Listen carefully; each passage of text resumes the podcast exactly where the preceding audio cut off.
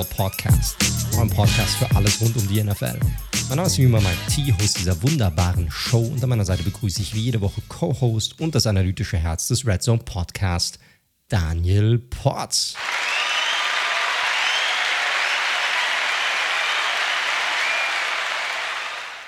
Einen wunderschönen guten Abend, lieber Daniel. Einen wunderschönen Abend wünsche ich auch dir, mein Lieber. Wie geht's dir, mein Lieber? Ach, ein bisschen, bisschen angeschlagen. Ich war gestern äh, auf der Wiesen. Ich habe quasi die zehn Minuten zu Fuß auf mich genommen. Und es war ein langer Tag, es war ein sehr, sehr witziger Tag, aber dieses Oktoberfestbier, das geile, fettige Essen, die Schnäpse, das zerrt an einem am nächsten Tag. Kenne ich. Kenne ich. Gerade, das, gerade das Oktoberfestbier, das hat mir schon das ein oder andere Mal äh, ja, äh, ordentlich äh, die Füße vom Boden gezogen, sagen wir es mal so. Da braucht es auch, bei mir braucht es generell nicht so viel, das weißt du ja.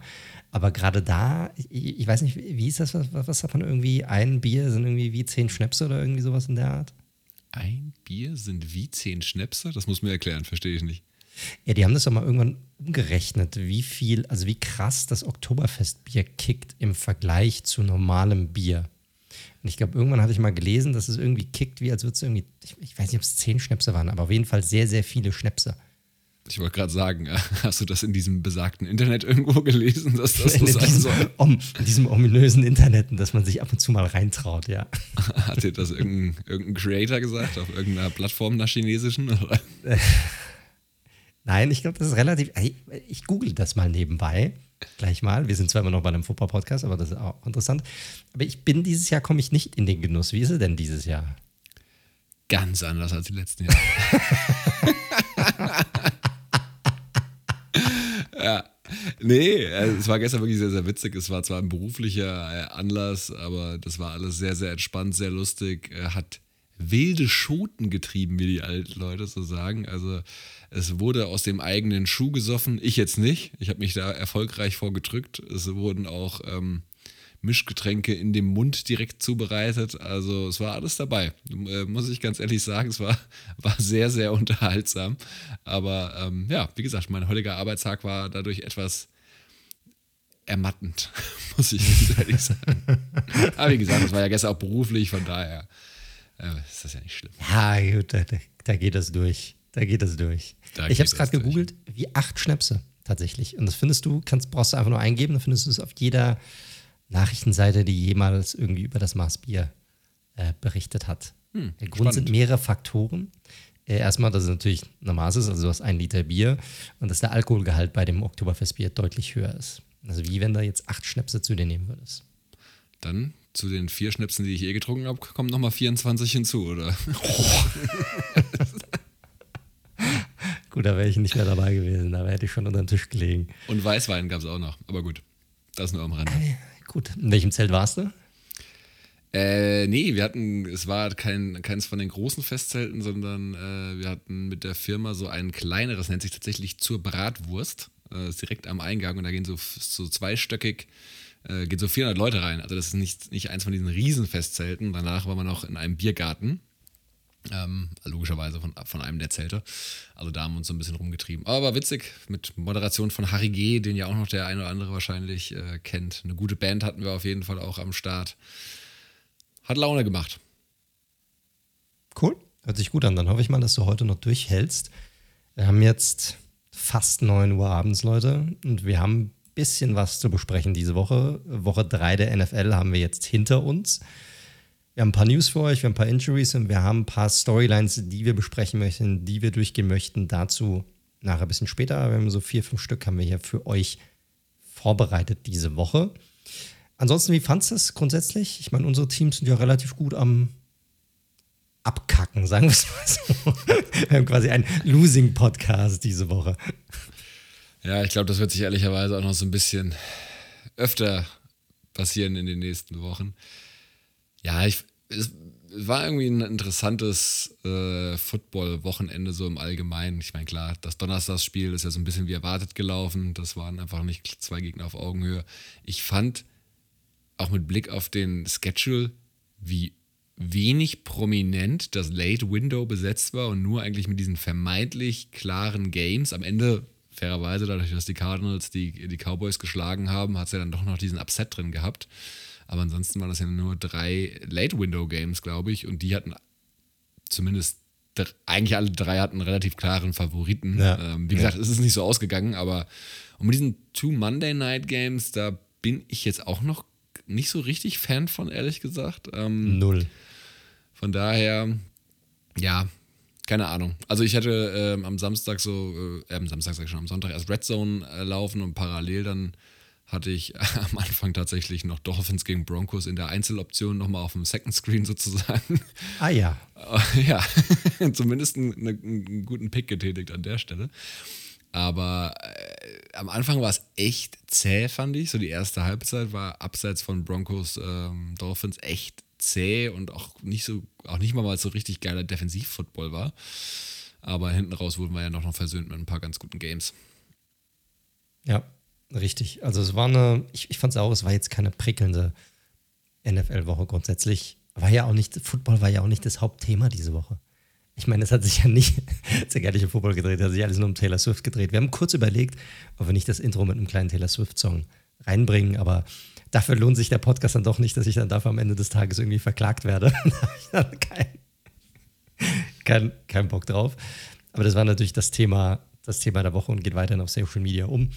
Äh, aber das ist nicht oder soll nicht Thema bei uns sein diesmal.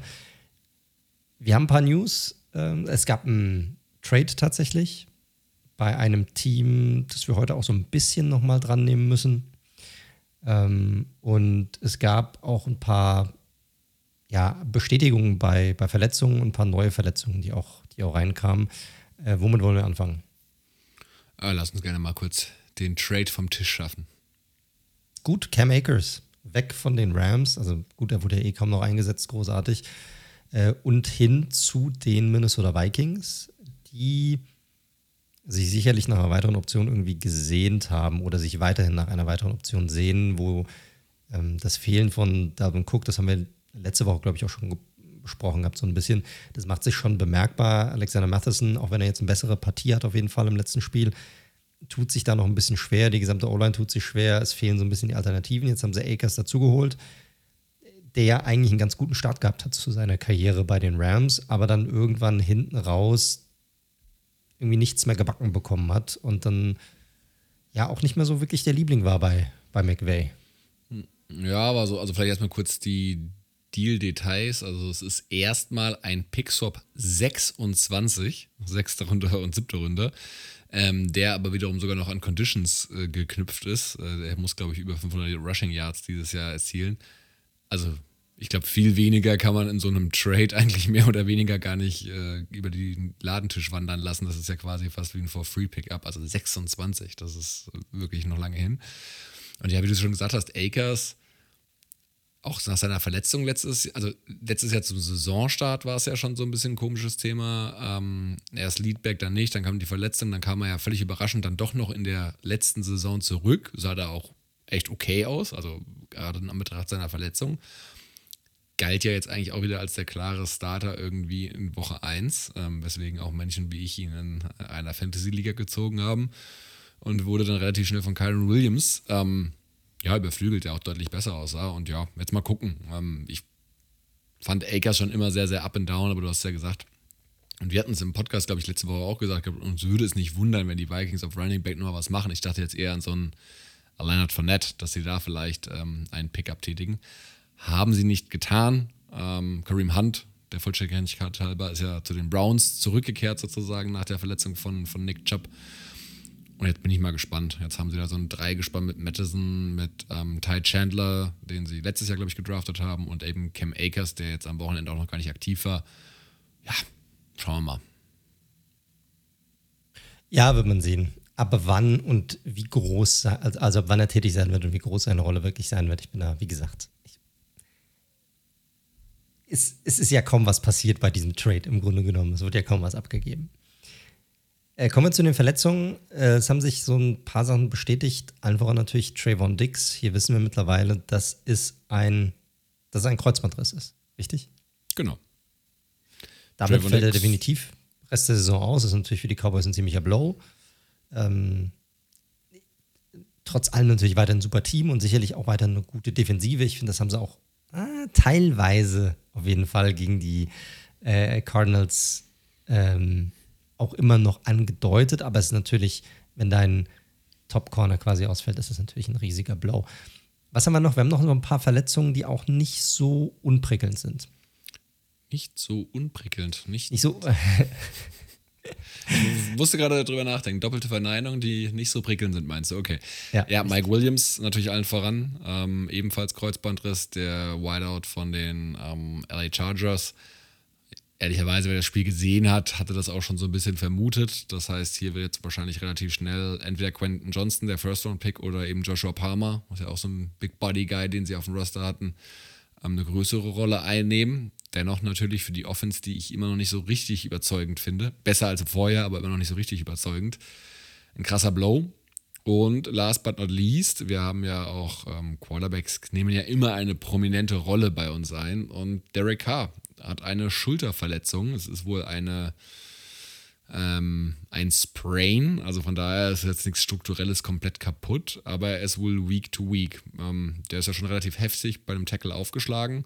Jetzt bin ich mal gespannt, wie lange er da wirklich rausfehlen soll. Derek Carr wirklich ja kaum Spiele verpasst in seiner gesamten Laufbahn, also die ja bisher ausschließlich bei den Raiders war. Nagelt mich drauf fest, aber ich glaube, es war eins, maximal zwei.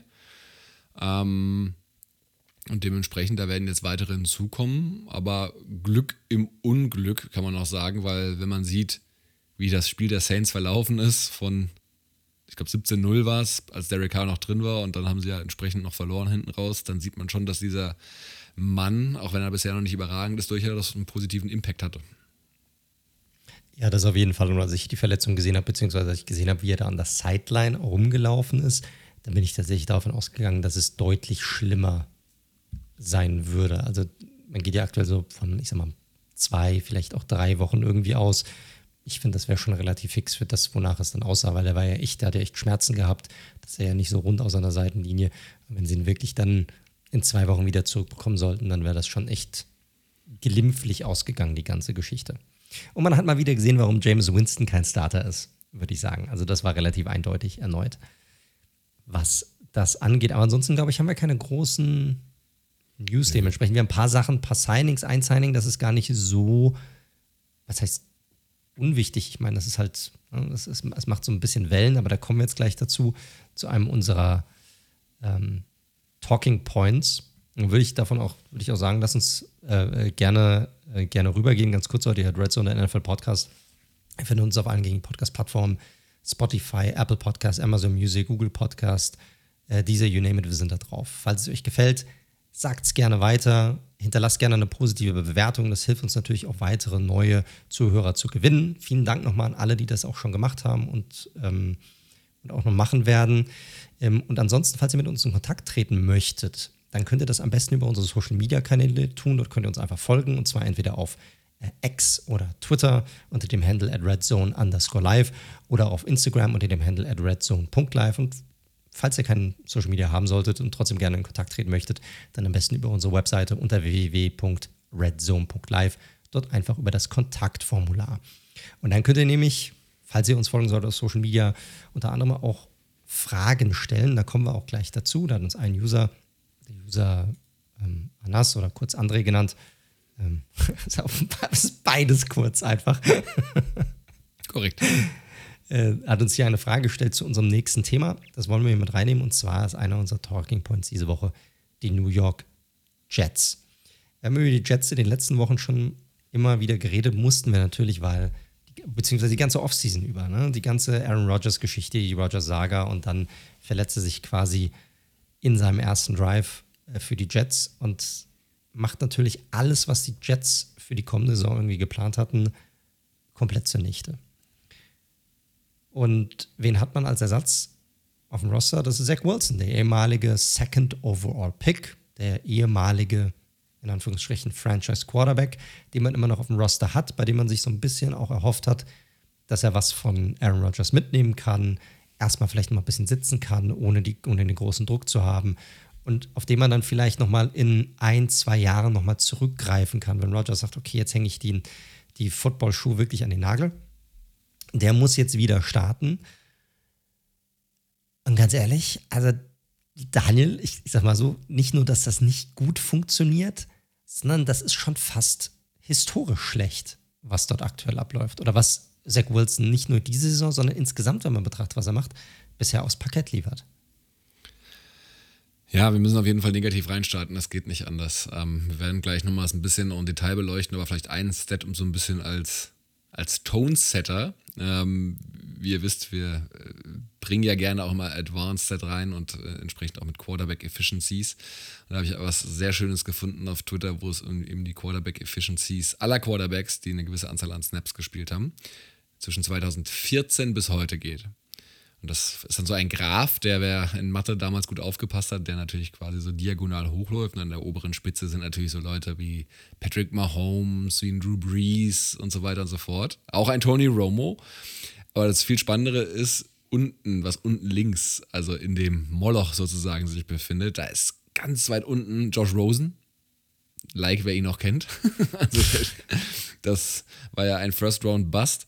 Und dahinter kommt halt wirklich äh, schon Zach Wilson. Also da haben selbst ein Deshaun Kaiser, Blaine Gabbard, Mark Sanchez, selbst Leute wie Jeff Driscoll, Osweiler und Simeon und Co. Simeon will ja auch gleich nochmal ein Name sein, über den wir reden, hatten einfach eine bessere NFL-Karriere. Und das ist eine riesen Anzahl an Quarterbacks. Das heißt, egal, ob man jetzt sagt Umstände oder Zach Wilson selbst, Zach Wilson ist nach Josh Rosen eigentlich, wenn man so will, der schlechteste Quarterback der in den letzten, seit 2014, ähm, eine gewisse Anzahl an Snaps in den NFL gespielt hat. Ja, verheerend, wenn man das liest, weil man natürlich so viel oder beziehungsweise so einen hohen Draft-Pick hier rein investiert hat. Und das sieht man auch leider auch diese Saison. Also wenn man sich mal die Statistiken anguckt, in den Spielen, seitdem halt, quasi seit Anfang an, seitdem Rogers jetzt wieder nicht, quasi nicht mehr dabei ist, ähm, haben die Jets quasi 10 Punkte pro Spiel gemacht, äh, 193 Yards pro Spiel. Zach Wilson mit einer Completion Rate von 47,6 Prozent in diesen Spielen, äh, 327 Yards, ein Touchdown, drei Interceptions. Boah, das ist schon echt schlecht.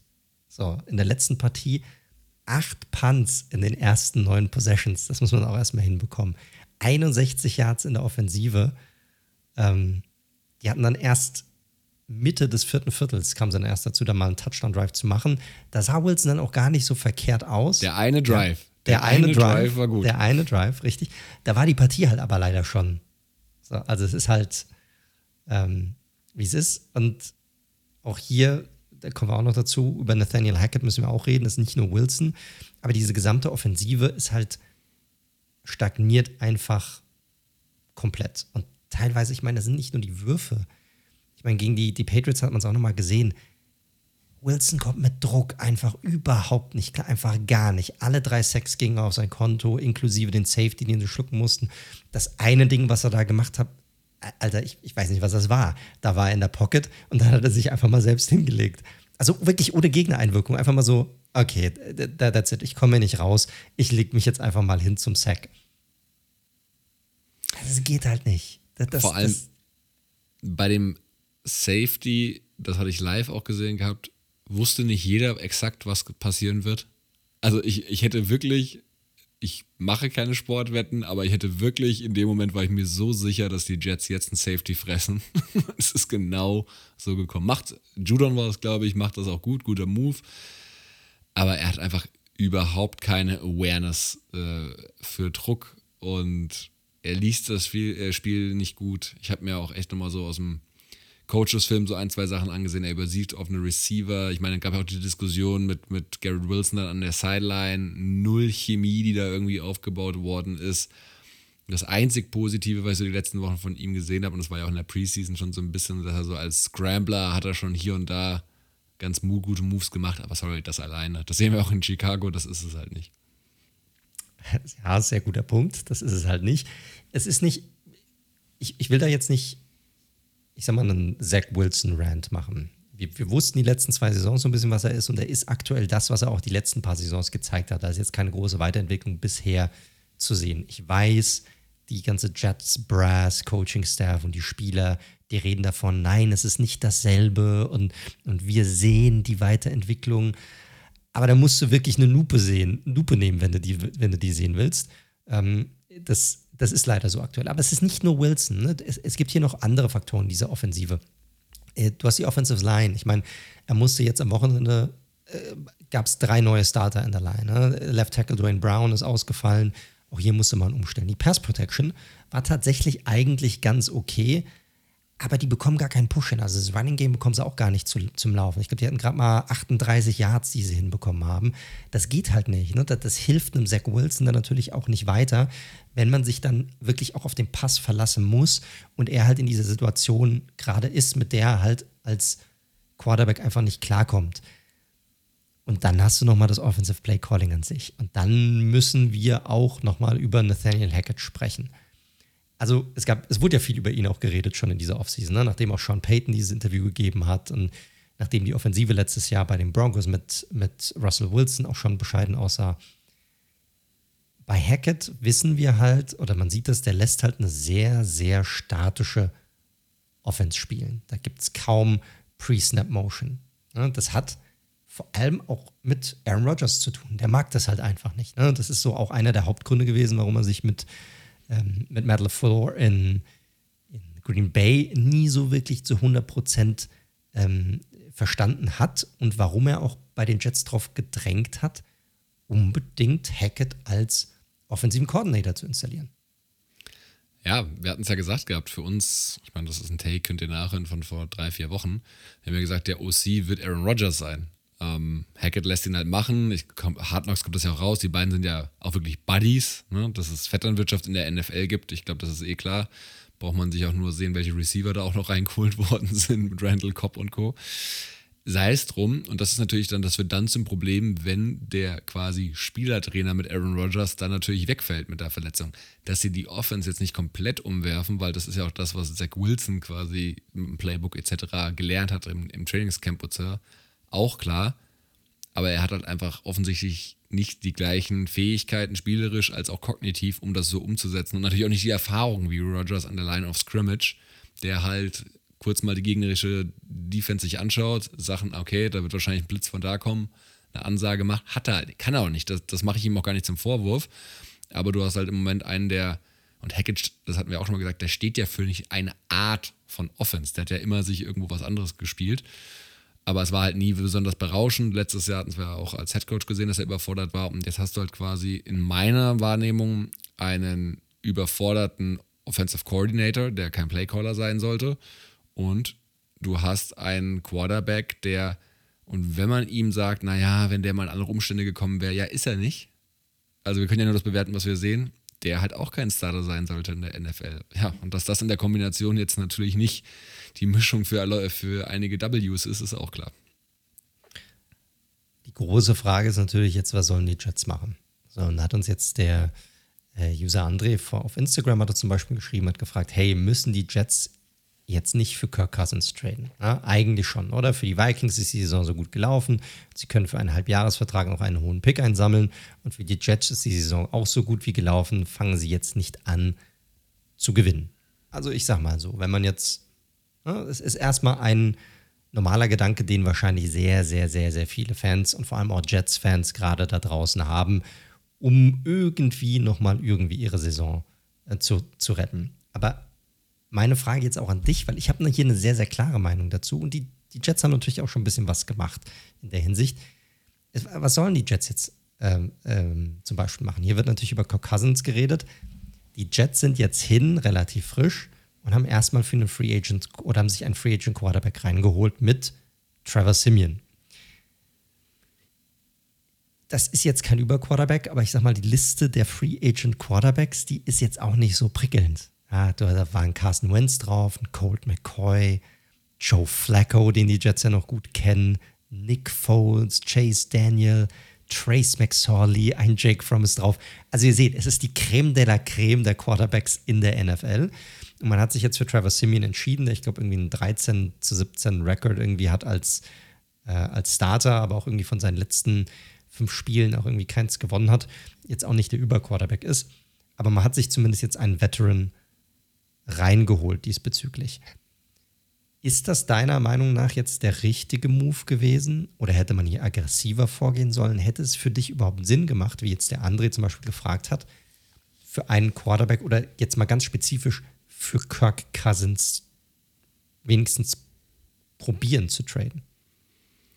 Ich meine, bei Cousins muss man natürlich schon mit reingeben, vorneweg, er hat eine No-Trade-Clause. Das heißt, er könnte es theoretisch blockieren. Und alle sagen so, ja, wieso soll er das blockieren? Dann geht er nach New York und dann ist er doch beim Contender bin ich mir nicht so sicher, ehrlicherweise, dass er es genauso sieht. Zumal die Vikings, ja, die stehen 0-3, aber die haben halt alle knappen Dinger verloren. Und ich glaube, auch Cousins ist kein Typ, der Bock drauf hat, sowas mitten in der Saison zu machen. Ich glaube, das ist, also hat man ja auch in der Serie gesehen, wie alle guten QBs, viel Preparation, viel Liebe zum Detail. Muss sich natürlich an einigen Stellen umstellen. Und das ist ja jetzt nicht einfach so, du schmeißt den da rein und dann funktioniert er auf dem gleichen Level wie, er spielt ja in Minnesota wirklich eine gute Saison bisher, muss man ja ganz klar sagen. Das ist ja nicht so, dass der auf einmal auf die gleiche Chemie hat irgendwie mit, ja, mit dem Offensive Play Caller, mit natürlich seinen Receivern, dass er das Playbook direkt verinnerlicht. Also das, das ist ja Quatsch. Das ist ja nicht einfach so, du stellst ihn rein. Bei einem Running Back ist das halt ein bisschen einfacher. Ne? Der kann auch mal dann unterjährig irgendwie reinkommen. Aber beim Quarterback, deswegen halte ich nicht so viel davon. Vor allem, okay, dann hast du halt so ein, keine Ahnung, dreiviertel oder halbes Jahr Rental und dann ist Rogers wieder zurück und hast da dann dafür nochmal was ausgegeben, weil als wie viel, die sind natürlich viel besser mit, mit Cousins, aber deswegen sind sie ja noch bei Weitem kein Contender auf einmal.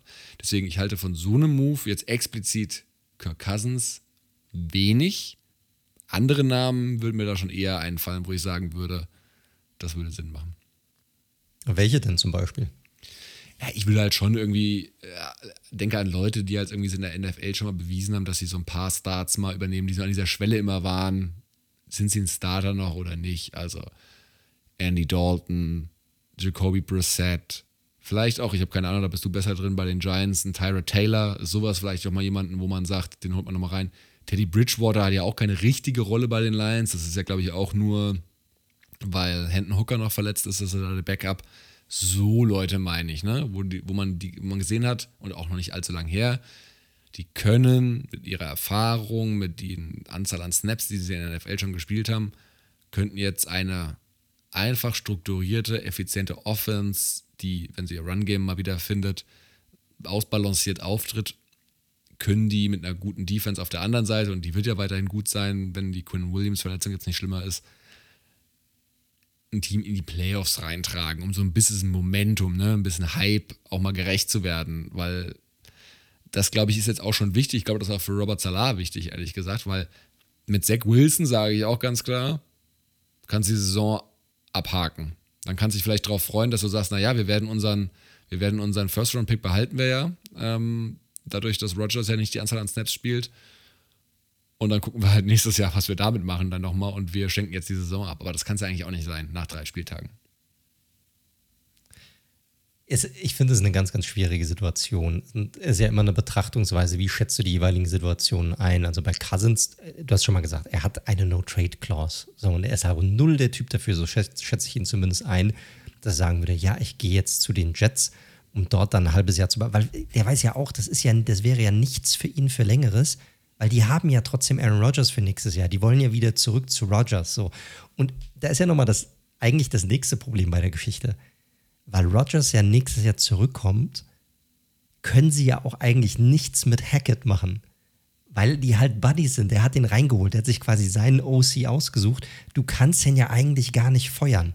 Sonst hast du dann wieder ein Problem mit deinem Star Quarterback, der sagt, der dann total angepisst ist, weil er nicht seinen Buddy hat, der ihm eigentlich die Plays zurufen soll in dem Fall. Also du hast dort, du bist eigentlich als Jets in einer richtigen Zwickmühle, in einer richtigen schlechten Situation. Und auch bei, bei Cousins, und wenn wir bei Cousins schon reden, dann müssen wir auch so ein bisschen auf die Vikings gucken. Ne? Du hast ja schon gesagt, die stehen bei 0 und 3. Die haben aber ihre drei Spiele kombiniert mit 13 Punkten verloren. Das ist ja jetzt nichts Ungewöhnliches. Die leben ja in diesem One-Score-Game-Spektrum drin seit gefühlt Ewigkeiten Cousins, der Quarterback aktuell mit den meisten Passing Yards in der Liga. Justin Jefferson, der Wide Receiver mit den meisten Receiving Yards in der Liga. Und sie haben sogar in der Defensive mit Daniel Hunter jemanden, der die zweitmeisten Sex hat. Also trotz dessen haben sie aktuell noch keine Siege, aber du siehst, dass sie halt, die waren ja in jedem Spiel sehr nah dran. Die hätten ja jedes Spiel auch easy gewinnen können, wenn sie sich nicht selbst irgendwie in, ins eigene Fleisch geschnitten hätten. Darüber hinaus, das restliche Schedule ist okay und ich glaube, ähnlich wie du das jetzt für die Jets beschrieben hast, ich glaube auch, dass die Vikings trotz dieses Startes auch die Saison noch nicht hergeschenkt haben oder aufgeben. Ich glaube, das macht ein, so wie O'Connell auch redet, ich glaube, das machen die nicht. Dafür finde ich auch diese Division. Und jetzt kommen wir auch nochmal zu dem Vergleich. Ich finde die, die NFC North auch im Vergleich zu AFC East auch zu schwach, als dass ich da selbst mit diesem Start, den die Vikings hätten, noch aufgeben würde. Also bei dem Schedule, den sie noch haben und auch bei dem Team, das sie auch im Vergleich zu, zu denen haben, die sind jetzt nicht wirklich schlechter als die Packers und als die, als die Lions vom, vom Team her und wie sie auch bisher, bisher gespielt haben. Und wenn ich mir das angucken würde, dann wäre jetzt mein Take, ich glaube, dass die Vikings mit diesem 0 und 3 Start mit Kirk Cousins in ihrer Division eine größere Chance haben, theoretisch noch ihre Division zu gewinnen oder in die Playoffs zu kommen, als die Jets in ihrer Division, wenn sie für Kirk Cousins traden würden, obwohl sie bei 1 und 2 stehen im Vergleich zu 0 und 3. Ja, spannend, spannend. Ähm, ja, generell natürlich. Ne? Du hast natürlich in der AFC East auch das Problem, dass die Dolphins halt brutal gut aussehen. Und das ohne Jalen Ramsey und ohne Jalen Waddle auch am Wochenende, muss man ja auch fairerweise sagen. Die O-Line ist auch kein Problem bisher weil gut herumgeschemt wird. Und die Bills sind halt immer noch, haben wir vor der Saison in der Prediction-Folge ja auch gesagt, die Bills, ne, da ist einfach, die haben halt eine gewisse Baseline, eine gewisse Foundation. Das ist halt ein Team, wo ich mich sehr, sehr schwer tue, zu sehen, dass sie weniger als zehn Spiele gewinnen. Und da musst du dich natürlich schon als Jets fragen, okay, wie stoßen wir in diese Phalanx denn jetzt irgendwie so ein bisschen rein? Und da wird, ja, ich glaube, kein Quarterback, den du jetzt von der Straße holst oder für den du tradest, dich darüber retten. Das wäre bei mir wirklich eher, um so ein bisschen positive Storylines zu schreiben, ne? um das so ein bisschen mit so einer Stopgap-Lösung zu erzielen, weil ich glaube, mit Zach Wilson, das kann noch richtig hässlich werden. Also, wir haben es ja schon mal gesehen, wie das ganze Stadion ausgebuht hat. Und ich glaube, das kann da sicherlich nochmal ein ähnliches Level angehen, weil er ist halt logischerweise der Sündenbock. Alle waren mega hype, während Aaron Rodgers, der verletzt sich, jetzt ist es Zach Wilson. Und er spielt halt einfach, klar, in schwierigen Umständen halt schlecht. Und ob das jetzt Trevor Simeon ist, den sie dann da reinwerfen, ähm, der da den Backup gibt und dann das irgendwie führt, das, das weiß ich halt auch nicht so genau. Also es ist echt, echt eine schwierige Geschichte. Aber was würdest du machen? Würdest du jetzt sagen, wenn du jetzt quasi Joe Douglas wärst oder Robert Salah, was würdest du jetzt sagen mit Zach Wilson? Wir ziehen es jetzt durch, weil so richtig können wir eh nichts machen? Oder würdest du dir noch jemanden holen? Ja, die Problematik ist ja immer, wo ein Käufer, da muss ja auch ein Verkäufer sein. Und wir sind noch so früh in dieser, in der Saison drinne. Du hattest zum Beispiel Jacoby Brissett genannt. Das wäre eigentlich der perfekte Backup gewesen dieses Jahr für die Jets. So. Der ist aber bei, bei den Commanders. Die Commanders sind jetzt, was sind sie, 2 und 1 in die Saison gestartet? So, das heißt, die, die sind auf einem guten Weg. Aber auch da kann ich mir sehr gut vorstellen, dass die sich sagen: Moment, wir sind eigentlich auf einem ganz guten Weg, aber Sam Howell, mh, hm, so 100% sind die, glaube ich, selbst noch nicht überzeugt von dem. Ich kann mir da auch immer noch vorstellen, dass sie mitten in der Saison irgendwann sagen, nach den nächsten drei Spielen, wenn das nicht so funktioniert, dass es hier einen Quarterback-Wechsel gibt. Also die werden den auch, glaube ich, nicht abgeben. Das kann ich mir nicht vorstellen, dass sie das tun. So Teddy Bridgewater, okay. Aber ich bin mir halt nicht sicher, wer dir jetzt wirklich was gibt aus der ganzen Geschichte. Zach Wilson ist es nicht. Und ich, ich sag dir, es ist auch egal, wen sie reinholen. Die Saison der Jets ist tot. Die ist toter als tot. Die ist einfach, die ist finito. Das ist egal, wen, ihr, wen sie reinholen. Sie kriegen Cousins nicht, der wird keinen Bock haben. Und ich, die Vikings werden keinen Bock haben, den abzugeben. Ich bin mir noch nicht mal sicher, ob die Vikings überhaupt nach dieser Saison nicht sagen, ach komm, häng doch noch mal ein Jahr dran oder zwei. Selbst das kann ich mir gut vorstellen, weil auch die Vikings gar nicht so in diesem Rebuilding, in diesem vollen, vollends Rebuild-Modus irgendwie stecken. Das heißt, ich glaube, da besteht gar kein Interesse daran. Und wie du es gesagt hast, selbst ein Kirk Cousins, wenn da reinkommt, der hat keine Vorbereitung mit dieser Offensive mitgemacht, mit dieser Offensive Line, die auch nicht prickelnd ist, mit diesen Receivern, mit diesem Playbook. Das ist nicht so, dass der reinkommt und dann funktioniert auf einmal alles und die Jets hauen die ganze Division raus mit den Dolphins, mit den, mit den Bills und sie haben gerade gegen die Patriots verloren. Die, die Patriots werden sich auch nie von den Jets, auch mit einem Kirk Cousins, nicht irgendwie 27-10 aus dem Stadion knallen lassen. Das wird nicht passieren. So, aber Zach Wilson ist nicht die Antwort. Ich glaube, da sind wir uns definitiv sicher. Ich finde den Move, den sie jetzt mit Simeon gemacht haben, ist, glaube ich, der einzige. Ich, ich bin mir sicher, dass Douglas auch rumtelefoniert hat und nicht jetzt nur irgendwie geguckt hat, was auf dem Free Agent Markt ist. Das wird wahrscheinlich die beste von ganz vielen schlechten Optionen gewesen sein. Und hier hast du wenigstens das Ding, dass ein Simeon hier komplett ohne, ohne dieses Baggage kommt, ne? ohne, ohne diesen ein Second Round oder Second Overall Pick gewesen, äh, gewesen zu sein, der sich halt jetzt nicht ausgezahlt hat für dieses Team, sondern der kommt raus, jeder weiß, es ist ein Backup, das heißt, man erwartet auch nur Backup. Bei Wilson ist es immer so, ne, Jets-Fans sind eh so ein bisschen, ne, wie sie halt sind, und dann ist es dann immer so, hey, du hättest doch eigentlich mehr sein müssen und wegen dir sind wir in dieser Kacksituation jetzt. Und das wird halt immer mitschwingen. Und es geht jetzt halt darum, sowohl für Robert Salah, aber auch für Joe Douglas, finde ich, geht es darum, nochmal ein bisschen auch ihren Job zu, äh, zu sichern. Weil da, selbst da, glaube ich, könnte es easy sein, dass da nach der Saison, wenn das wirklich so ein Desaster werden sollte, dass da Schluss sein kann, wenn das so weitergeht.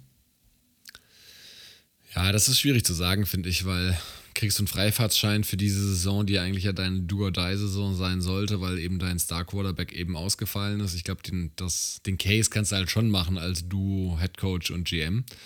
Aber mal gucken, ähm, wie dann die Johnson da, da am Start sind. Wir, wir werden sehen. Und vielleicht eine Gedanke auch noch zu der ganzen Cousins-Thematik, die natürlich jetzt aufgekocht ist. Cousins No Trade Clause hatten wir angesprochen und der will ja, er wird Free Agent erstmal. Das heißt, der will ja jetzt auch möglichst geile Stats auflegen und sich möglichst ins Rampenlicht spielen für noch einen fetten Vertrag. Wo kann er das denn gerade besser machen als bei den Vikings? Nirgendwo. Ja, absolut richtig. Aber bei, dem, bei den Jets wird er keine 300 Yards pro Spiel werfen, keine Chance. Wird nicht passieren. Richtig. So, bei den Vikings hat er Justin Jefferson, der hat ein, eine Offensive, die er kennt, eine Offensive, die eingespielt ist die werden weiterhin hauptsächlich auch über den Pass kommen, weil das Running Game halt nicht so gut funktioniert und da kann er sich gut präsentieren. Und irgendeiner, ob es jetzt die Vikings sind, die nochmal was dranhängen mit ihm, oder irgendein anderes Team, das sich in so einem Super Bowl-Fenster irgendwie befindet, wird ihm nochmal, glaube ich, einen zwei, drei Jahresvertrag geben, der so schlecht nicht sein dürfte. ich sehe seh ihn schon in Las Vegas. als, als nächsten. Ey, ohne Scheiß. Also der macht locker nächstes Jahr seine 45 Millionen pro Jahr. Ja, ja, zu Recht auch, ganz klar. Ja, ja, absolut. Absolut. Ja, wie gesagt, so viel zu den Jets. Es ist ein wichtiger Talking Point, weil es ist einfach, es ist einfach jetzt aktuell so ein Scheideweg. Also, in welche Richtung geht es jetzt diese Saison? Also, es ist ein Scheideweg im öffentlichen Diskurs. Wie gesagt, mein Take ist, es gibt eigentlich keinen, weil die Saison ist vorbei. Also aus meiner Sicht auch ein Trevor Simeon wird das nicht retten. Die ist vorbei. Die werden in dieser Division werden sie es nicht hinbekommen, mit dieser Quarterback-Situation nach vorne durchzustoßen. Deshalb ist das für mich relativ, relativ klar. Und es ist ja auch nichts Außergewöhnliches, dass wenn dein Star-Quarterback ausfällt, deine Saison eigentlich in der Regel gelaufen ist. Es gab natürlich mal diese Geschichte mit Carson Wentz damals und Nick Foles, der dann übernommen hat und Holy Nick und das hat funktioniert. Aber ich müsste jetzt wirklich schon nachdenken, wo ansonsten bei irgendeinem Team mal in Woche 3, 4, 5 bei den Patriots gab es das mal mit Tom Brady, wo dann äh, Matt Cassell oder sowas übernommen hatte, ich weiß nicht mehr genau, aber in den letzten fünf, sechs Jahren, wo halt mal ein Quarterback wirklich längerfristig ausgefallen ist als Starter und der Backup musste einspringen, das trägt dich halt nur bis zum gewissen Grad. Richtig. Und du musst, das kann ein Stück weit, ich meine, so ein Baker Mayfield sah ja zum Beispiel bei den Rams auch gar nicht so schlecht aus und der kam ja auch mitten in der Saison rein. Ich, ich sag, äh, so, serviceable.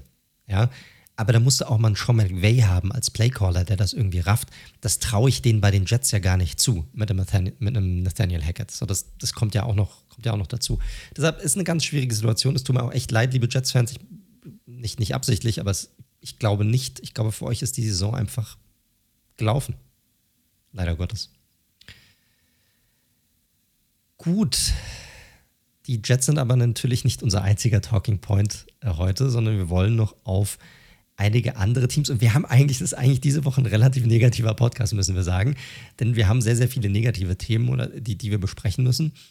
Ähm, mit welchem Team wollen wir weitermachen, Daniel? Wollen wir rübergehen zu deinem Heim- und in deine Heim- und Hofdivision? Haus- und Hofdivision? Ja, können wir gerne machen. Ähm, ein bisschen Broncos-Talk, weil das war ja schon eine Storyline vom Wochenende, muss man ganz klar sagen. Let's do it. Ich meine, die haben ja jetzt schön 70 eingeschenkt bekommen. Und das ist halt genau der Punkt. Also auch hier mal so ein Einblick hinter die Kulissen in den Maschinenraum unseres Podcasts. Ähm, wir haben ja letzte Woche über sehr viele 2-0-Teams gesprochen und 0-2-Teams. Und wir wollen ja so ein bisschen eine Melange finden in den nächsten Wochen und Monaten, da die möglichst viele Teams abdeckt. Und deswegen hatten wir auch diskutiert, weil wir ja auch über die Broncos und die Probleme der Broncos letzte Woche schon gesprochen haben. Aber wer natürlich sich dann fast die historisch krasseste Niederlage einfährt, der hat es natürlich dann schon nochmal mal sich erarbeitet, positiv, wenn man das mal positiv spinnt, hier nochmal erwähnt zu werden. Und wir müssen über die Broncos einfach reden, weil das einfach zu historisch war. Wir hatten ja auch so ein paar Sachen geteilt gehabt. Äh, ihr habt es mitbekommen, 70 Punkte waren nicht ganz der Rekord, was ein Team gescored hat. Da haben noch drei gefehlt.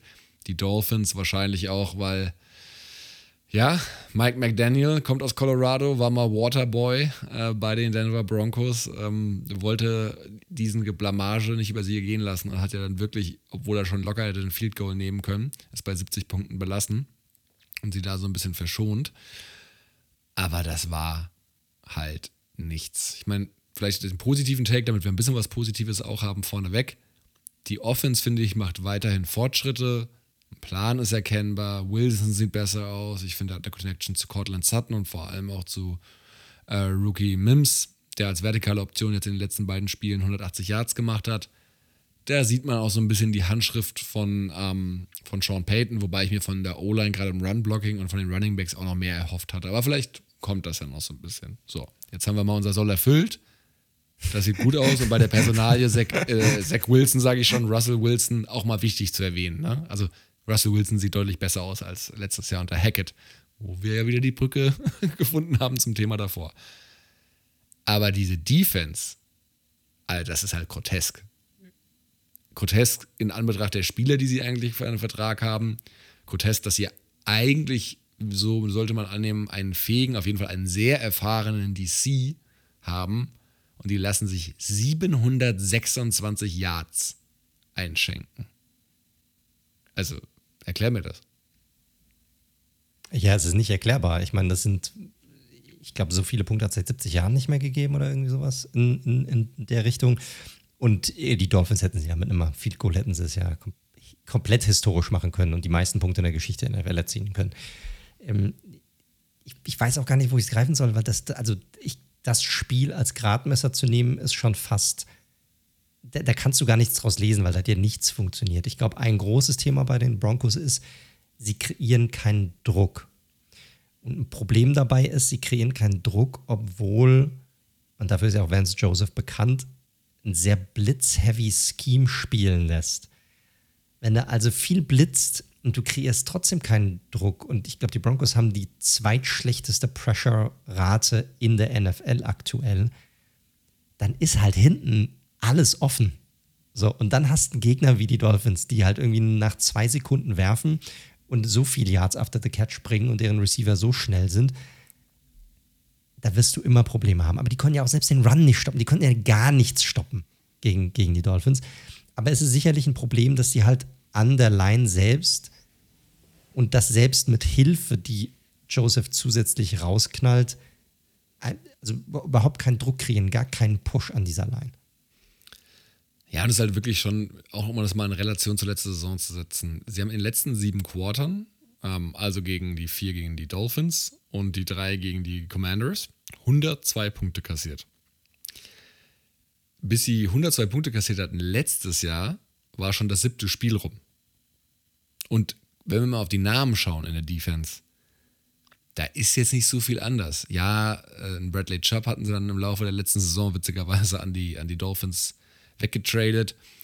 Ähm, sie haben in der Interior Jones gegen jetzt eben ähm, Zach Allen getauscht, aber ansonsten sind das größtenteils die gleichen Spieler.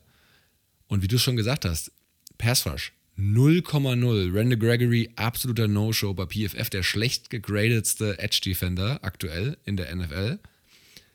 Da kommt gar nichts. Zach Allen, wie gesagt, als teure Free Agency Acquisition auch noch gar nichts gezeigt. Die Linebacker funktionieren nicht. Secondary hast du halt natürlich deinen dein Shutdown-Corner mit. Aber, ähm, aber, aber selbst der ist richtig. kein Shutdown-Corner dieses Jahr. Der hat ein Passer-Rating zugelassen von 81,3 bisher diese Saison.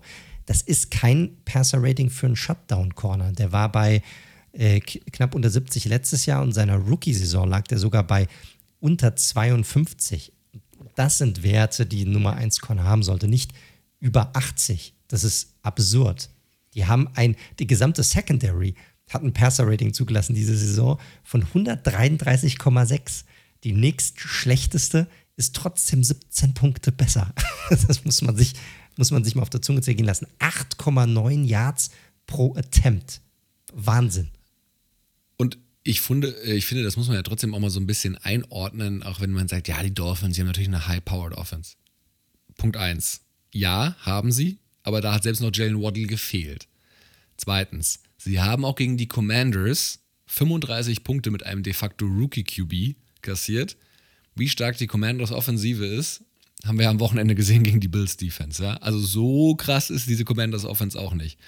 Das Einzige, wo sie einigermaßen, und zu denen kommen wir auch später noch, sage ich mal, in Schach gehalten, aber das war eh ein richtig weirdes, slowes, langsames Game mit kaum Possessions und super wenig Action drin.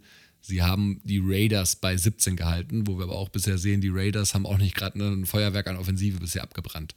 Also, ich bin jetzt hier kein Freund von riesigen Schnellschüssen, aber es macht natürlich, also dass etwas so strukturell nicht funktioniert bei einer Defense, die letztes Jahr ja, ich habe jetzt die Werte nicht offen, aber schon so Top 10 gewesen sein müsste eigentlich.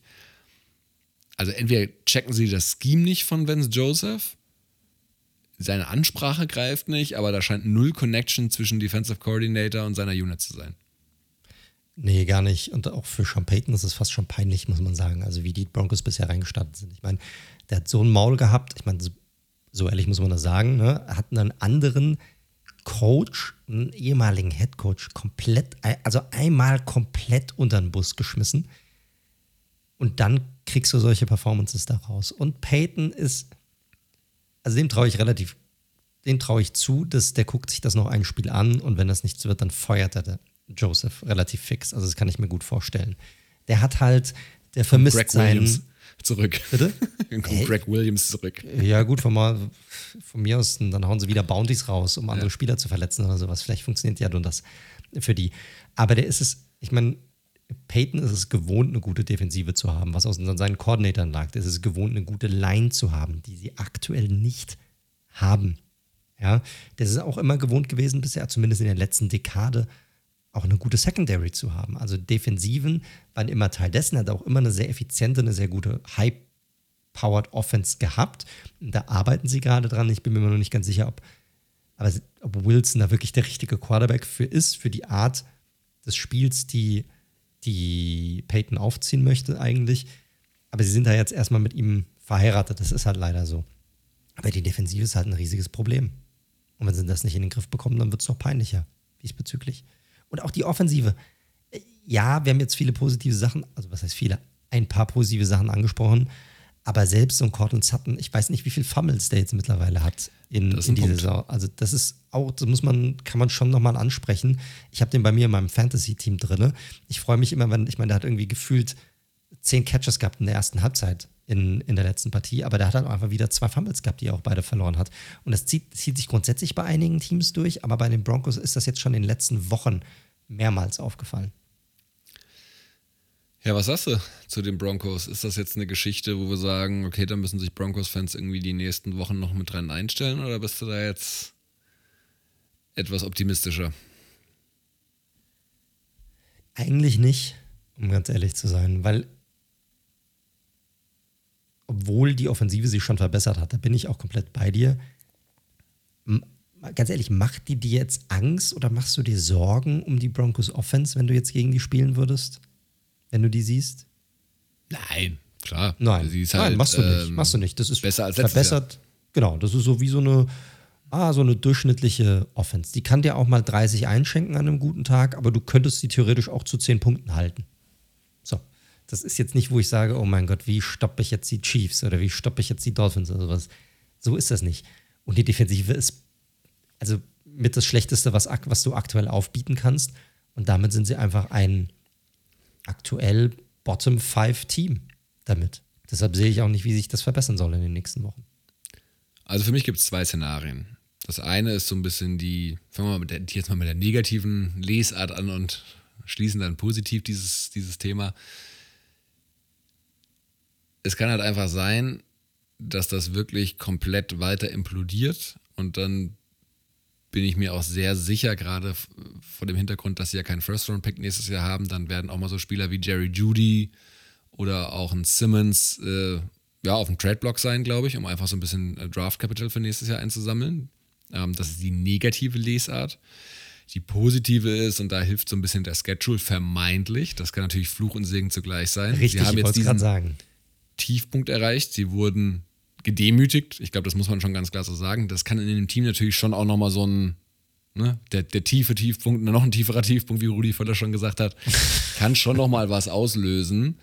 Und jetzt kommen eben Bears und Jets als nächsten beide. Also wenn Bears und Jets den auch 30 Punkte wieder einschenken, dann haben wir, glaube ich, ganz andere Probleme in Denver.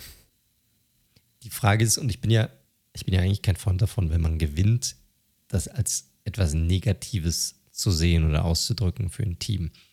Aber gegen die Bears und gegen die Jets, das sind ja eigentlich für jedes dieser Teams, die da gegeneinander spielen, sind das eigentlich Must-Win-Games. Also wenn du diese Spiele nicht gewinnst, dann kannst du das eigentlich direkt knicken. Ich schätze tatsächlich, wenn ich jetzt, wir kommen ja später dann zu unseren Tipps, ich bin mir da noch nicht ganz sicher, aber ich schätze die Broncos gerade, weil sie offensiv so sind, wie sie sind, so ein, dass sie in beiden Spielen eine Chance haben, gerade gegen die Bears nochmal gewinnen können. Wenn die jetzt hier mit zwei Siegen rausgehen sollten in den nächsten zwei Wochen, dann stehen die auf einmal bei zwei und drei. Da kann sich natürlich auch was Positives entwickeln. Ne? Du hast dann wieder positive Schlagzeilen. Du bist nicht nur, Leute treten nicht mehr nur auf dich drauf. Das kann schon mal nochmal was sein. Aber auf der anderen Seite kann es natürlich so ein bisschen auch das verschleiern, was halt weiterhin nicht so gut läuft. Das wird man dann sehen in den nächsten paar Wochen. Ähm, deshalb finde ich dieses Fluch und, Fluch und Segen zugleich äh, passt hier an sich äh, ganz gut. Aber wenn die Broncos die nächsten zwei Wochen, also die beiden Spiele auch verlieren oder selbst eins davon auch irgendwie verlieren, ähm, dann sehe ich grundsätzlich schwarz, weil der Stretch danach, der hat es schon in sich. Also da haben sie dann wieder sechs Spiele hintereinander, wo ich sie jedes Mal nicht als Favorit sehe in dem Fall. Und dann kann es relativ hässlich werden, relativ fix. Gut, ich wollte ja positiv enden, aber das hast du jetzt verbaut. geht nicht. Ich, sag, ich sag's euch leid, das geht heute nicht. Also das, was die Teams, die wir diese Woche besprechen wollen und auch noch werden, bisher hingelegt haben, da etwas Positives rauszuziehen, ist für mich zumindest extrem schwierig. Deshalb haben wir für euch ganz zum Schluss auch noch so ein paar positive Sachen vorbereitet, damit wir nicht nur so negativ sind.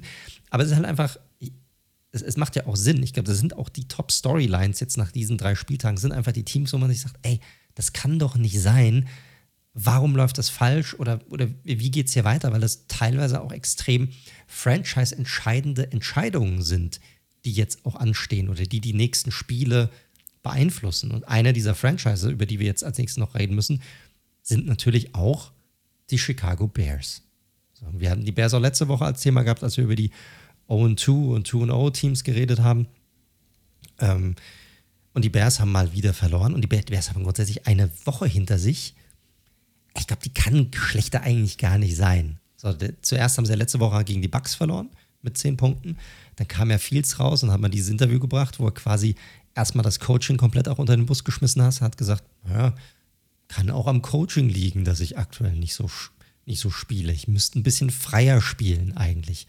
Aha, okay. Offensive ein bisschen statisch. Mhm. Gut, kann man mal so sagen.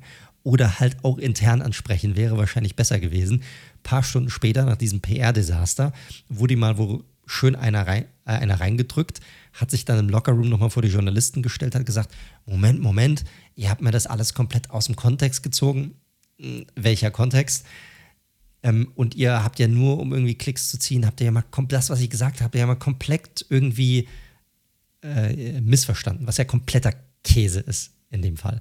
Also das war komplettes PR-Desaster in dem Fall. Dann der Rücktritt von dem Defensive Coordinator, Alan Williams, aus unbekannten Gründen. Also er hat gesagt, ne, gesundheitliche Gründe und keine Ahnung was. Es gibt so ein paar Gerüchte, geht so ein paar Sachen um. Ich möchte da jetzt, die, die möchte ich aber gar nicht großartig kommentieren, weil es auch nicht irgendwie nichts Handfestes gibt. Ne? Das ist so Adam Schefter-Niveau, der, der geht dann eher nochmal tiefer rein. Und, und, aber wir wissen einfach nichts, also würde ich das auch einfach so stehen lassen. Auf jeden Fall ist er zurückgetreten. So, äh, diese Woche. Dann haben sie Left Tackle Braxton Jones verloren, der ja einen gewissen Schritt auch gemacht hat. Wir haben über ihn auch in der Offseason auch gesprochen gehabt. Muss auf die Injured Reserve. Und dann, äh, last but not least, die 100.000 Dollar Equipment, die aus Soldier Field äh, gestohlen worden. Das muss man auch erstmal hinbekommen. Soldier Field mitten in der Stadt. Also das auch zu stehlen, ohne aufzufallen, das muss man auch erstmal hinbekommen. Ja? Also nicht so eine prickelnde Woche. Ich höre bei dir hinten das Martinshorn im Hintergrund. Mal wieder. Ja, wie gesagt, die Wiesen ist nicht weit weg, da wird halt auch mal so ein Krankenwagen durchgeschickt. Sehr schön, sehr schön. Äh, schreiben uns tatsächlich immer wieder äh, User, die sich freuen, tatsächlich, wenn das Martinshorn mal wieder zu hören ist im Hintergrund. Naja, kommen wir zurück zu den Bears. War nicht so die geilste Woche für die Franchise. Nee, nee. Ähm, und das ist halt immer so ein bisschen, äh, ja, was soll man sagen, wenn du schon am Boden liegst und die Bears und Jets auch, das ist ja, das sind ja leider so Franchises und ich kann ja meine Raiders da auch mit in den Hut werfen, wo es ja seit Jahren und wenn man ehrlich ist, Jahrzehnten nicht läuft. Ne? Und dass die immer wieder diesen Turnaround nicht hinbekommen. Und jetzt, das war natürlich so eine Woche, wo halt Seiten wie NFL Memes und Co. natürlich, ähm, ja, Content ohne Ende haben. Mit Überfluss steht natürlich massiv jetzt auch in der Kritik. Da, ja, ist jetzt sein Kredit auch schon relativ schnell aufgebraucht und Justin Fields natürlich ähm, genauso. Vor der Saison noch von vielen gehypt, weil er ja so ein paar positive Tendenzen gezeigt hat, Ach, vor allem als Runner hat letztes Jahr. Aber das ist halt auch noch nichts, was wir von ihm gesehen haben bisher. Ja, auch noch nichts ist schon leicht ähm, untertrieben würde ich sagen, weil wir reden hier von einem Completion, Completion Percentage, das ist unter 60 Prozent. Das liegt aktuell bei 58 Prozent. Von seinen knapp 530 Passing Yards, drei Touchdowns, vier Interceptions, ein Passer-Rating von nur 67,7. Das ist schon echt schlecht. Er hatte ja groß angekündigt, ein bisschen freier aufzutreten gegen die Chiefs. Dann gab es eine 11 von 22 Passing Attempts Performance mit gerade mal 99 Yards, ein Touchdown und eine Interception. Also er hat quasi dort weitergemacht, wo er äh, die ersten Spiele auch schon angefangen hat. Man muss sagen, und da gebe ich ihm ja auch recht, das, was er in dieser PK angesprochen hat von der Woche, das stimmt ja auch. Also das Playcalling ist unter aller Sau bisher. Und wir hatten darüber auch schon gesprochen gehabt. Man hat gar nicht so wirklich das Gefühl, als wüssten die Bears, was sie eigentlich sein wollen in, in, in dieser Offensive. Ist alles sehr, sehr statisch. Ähm, aber auf der anderen Seite kann man ihn ja nicht rausnehmen aus der Geschichte. Das kannst du halt einfach nicht. Er ist, er ist immer noch der Quarterback, ja. Und man sieht, gerade was das Passing-Game angeht, null Weiterentwicklung in der Hinsicht. Also einfach, einfach gar nicht. Und das ist halt schon, ist halt schon schwierig. Der Supporting Cast ist auch nicht wirklich gut und damit meine ich vor allem auch die Defensive. Aktuell ähnlich wie bei den Broncos, eine der schlechtesten Defensiven der Liga. Die haben einen Punkteunterschied bisher von erzielten Punkten und kassierten Punkten von minus 59 nach drei Spielen. Das ist der zweitschlechteste Saisonstart in der Geschichte der Bears. Und die Bears gibt es schon sehr, sehr lange. Also das hinzubekommen ist schon echt schlecht. Und wenn man auch bedenkt, wir haben ja so einige Beispiele auch, ne? wenn man auch äh, Brandon Staley von den Chargers nimmt, auch hier Matt Überfluss, sein Steckenpferd ist ja eigentlich die Defensive man hat in die Defensive, ob das jetzt an den richtigen Stellen war oder nicht, ja, darüber haben wir auch schon diskutiert, viel investiert, gerade in diese beiden Linebacker. Und das funktioniert überhaupt nicht. Also sie kriegen, surprise, surprise, auch darüber hatten wir gesprochen, null Druck hin in dieser Defensive. Du hast keinen, du hast mal einen Yannick Ngakwe, den haben sie ja später zugeholt, der mal einen Sack macht, aber Ngakwe ist nicht irgendwie ein, ein Bowser, der bei jedem Snap irgendwie reinpusht und du den spürst der hat dann von seinen 40 Defensive Snaps, ist dann, sind dann mal ein paar dabei, die gut sind und den beim Rest, auch gerade gegen den Run, Run hat er dann immer mal wieder so seine Problemchen. Das ist einfach, das ist schwierig gerade. Da funktioniert es auf beiden Seiten des Balles nicht. Aber was würdest du denn, ich meine, es ist ja klar, es stehen jetzt alle unter Druck. Ähm, die müssen jetzt irgendwie liefern. Also zumindest mal in Form von ein paar, paar Siegen, um ihre Jobs zu behalten. Und das gilt ja für alle. Also das gilt ja für den Coaching-Staff, das gilt für Fields logischerweise auch. Ne? Die Bears haben ähm, zwei First-Round-Picks nächstes Jahr, wenn ich jetzt nicht gerade einen Gedankendenkfehler habe. Richtig. Ähm, es ist eine mutmaßlich, wobei das kann man auch mal sehen, wie man will, aber eine sehr attraktive Quarterback-Klasse, so wie es aussieht. Es kommen auch immer mehr Quarterbacks hinzu, die sehr stark am College spielen. Was das für die NFL heißt, muss man mal schauen, aber die Klasse gilt als sehr stark. Was würdest du dir jetzt wünschen von den Bears? Also, weil man muss ja diese Saison jetzt erstmal in diesem Stuff, zumindest mal die nächsten fünf, sechs Wochen, wird ja erstmal weitergehen, Minimum. Ähm, von daher, was würdest du jetzt gerne sehen? Naja, immer so ein bisschen gezwungen, auch an Fields festzuhalten. So, obwohl er in allen Metriken, ob das Completion Percentage ist, auch Sack Percentage, Passer Rating, EPA pro Attempt. Er ist fast überall unter den letzten drei in der Liga von allen Starting Quarterbacks. Aber trotzdem, du hast ja diese Entscheidung getroffen, an ihm festzuhalten vor der Saison. Du hast ja absichtlich keinen Quarterback Nummer Nummer eins. Du musst, ich, ich glaube, du gibst ihm noch ein paar, also zumindest bis zur Mitte der Saison, um einfach weiter zu gucken, was passiert ich glaube schon, dass sie, was das Playcalling angeht, Veränderungen machen müssen. Ob das jetzt so weit geht, dass sie Getzi feiern, äh, feiern. Nein, sie müssen nicht feiern. Ob sie Getzi feuern müssen, weiß ich nicht, aber es muss hier eine Veränderung stattfinden. Und ich glaube, Überfluss muss das auch machen, wenn er seinen Hintern retten möchte am Ende der Saison. Weil wenn diese Offensive nicht performt, ich glaube nicht, dass Ryan Poles, der auch zu Recht, finde ich, in der Kritik steht. Da wird auch mittlerweile auch geschrieben, der scheint ein bisschen, vielleicht auch ein bisschen überfordert zu sein mit der Aufgabe bei den Bears. Und viele, die Entscheidung, viele der Entscheidungen, die die Bears in der Offseason getroffen haben, ich meine, vielleicht ist es ein bisschen zu früh und ich will jetzt auch nicht irgendwie so Doomsday-Szenario machen, sehen aktuell echt nicht gut aus. Ob das das Festhalten an Fields ist, ob das die Hinzunahme ist, ähm, der, der Spieler, die sie auch in der Free Agency dazugeholt haben. Da zähle ich auch zum Beispiel einen Chase Claypool noch aus dem letzten Jahr, für den sie ja quasi einen First Rounder abgegeben haben in, in, in, der Hinsicht. Oder auch die, die Hinzunahme der, der teuren Free Agents, Linebacker, die sie dazugeholt haben für echt viel Geld. Überfluss muss was tun, weil Poles wird ihn auf jeden Fall opfern. Das ist der erste, wo Poles sagen wird, ey, passt auf, das hat nicht funktioniert meistens kriegen GMs nochmal einen zweiten Shot, nochmal etwas zu ändern oder anzupassen. Und wenn Überfluss seinen Job retten will, dann muss er irgendwas an der Offensive retten, auf jeden Fall. Der muss sich Hilfe reinholen in der Defensive. Also, oder er, er callt die Defensive besser. Ja. Und mehr Möglichkeiten haben sie eigentlich nicht. Ich weiß nicht, was sie noch machen sollen. Und bei Fields müssen sie hingucken, dass sie halt auf seine Stärken anspielen. Sie müssen ihn, sie können, also ich glaube nicht, dass sie aus ihm noch einen Perser machen werden sie werden das Running Game auch mehr designte Runs mit reinbringen für ihn. Aber die Defensiven, auch das ist mir aufgefallen, auch gegen die Chiefs, die haben das ja nicht so schlecht gemacht. Die haben ja extra einen Spy, also einen, einen Spion quasi auf ihn, auf ihn angesetzt. Und mehrere Teams machen das ja mittlerweile auch und das funktioniert natürlich auch besser. Aber die Bears haben gar nicht so viele Optionen. Die haben eigentlich ihr ganzes Pulver in der Offseason schon verschossen und nichts funktioniert aktuell. Und für mich ist klar, dass sie mit Fields nach der Saison nicht weitermachen. Sie sind ja auch nicht ist ja nicht der Quarterback, den sie gedraftet haben. Aktuell sind sie der Nummer 1 Shot, den Number One Pick zu halten. Vielleicht gehen sie sogar 1 und 2 oder zwei Picks in den Top 5, ne, weil ich, die, von den Panthers haben sie ja den anderen Pick erhalten. Ne? Auch die sind ja nicht so prickelnd gestartet. Auch da muss man gucken, wie schlecht die, wie schlecht die sein werden. Ich weiß gar nicht, was sie großartig machen sollen. Oder hast du eine andere Idee, was sie hier noch machen können? Nee, weil dieser Streak zieht sich auch hin. Ne? Ich hatte es vorhin zwölf Niederlagen in Serie sind es jetzt, glaube ich, saisonübergreifend bei den, bei den Chicago Bears, zugegebenermaßen mit einem eher schwachen Roster letztes Jahr. Ich glaube, sie müssen halt ein bisschen einfach schauen, was andere Offensiven mit so einer Art Quarterback gemacht haben in der Vergangenheit.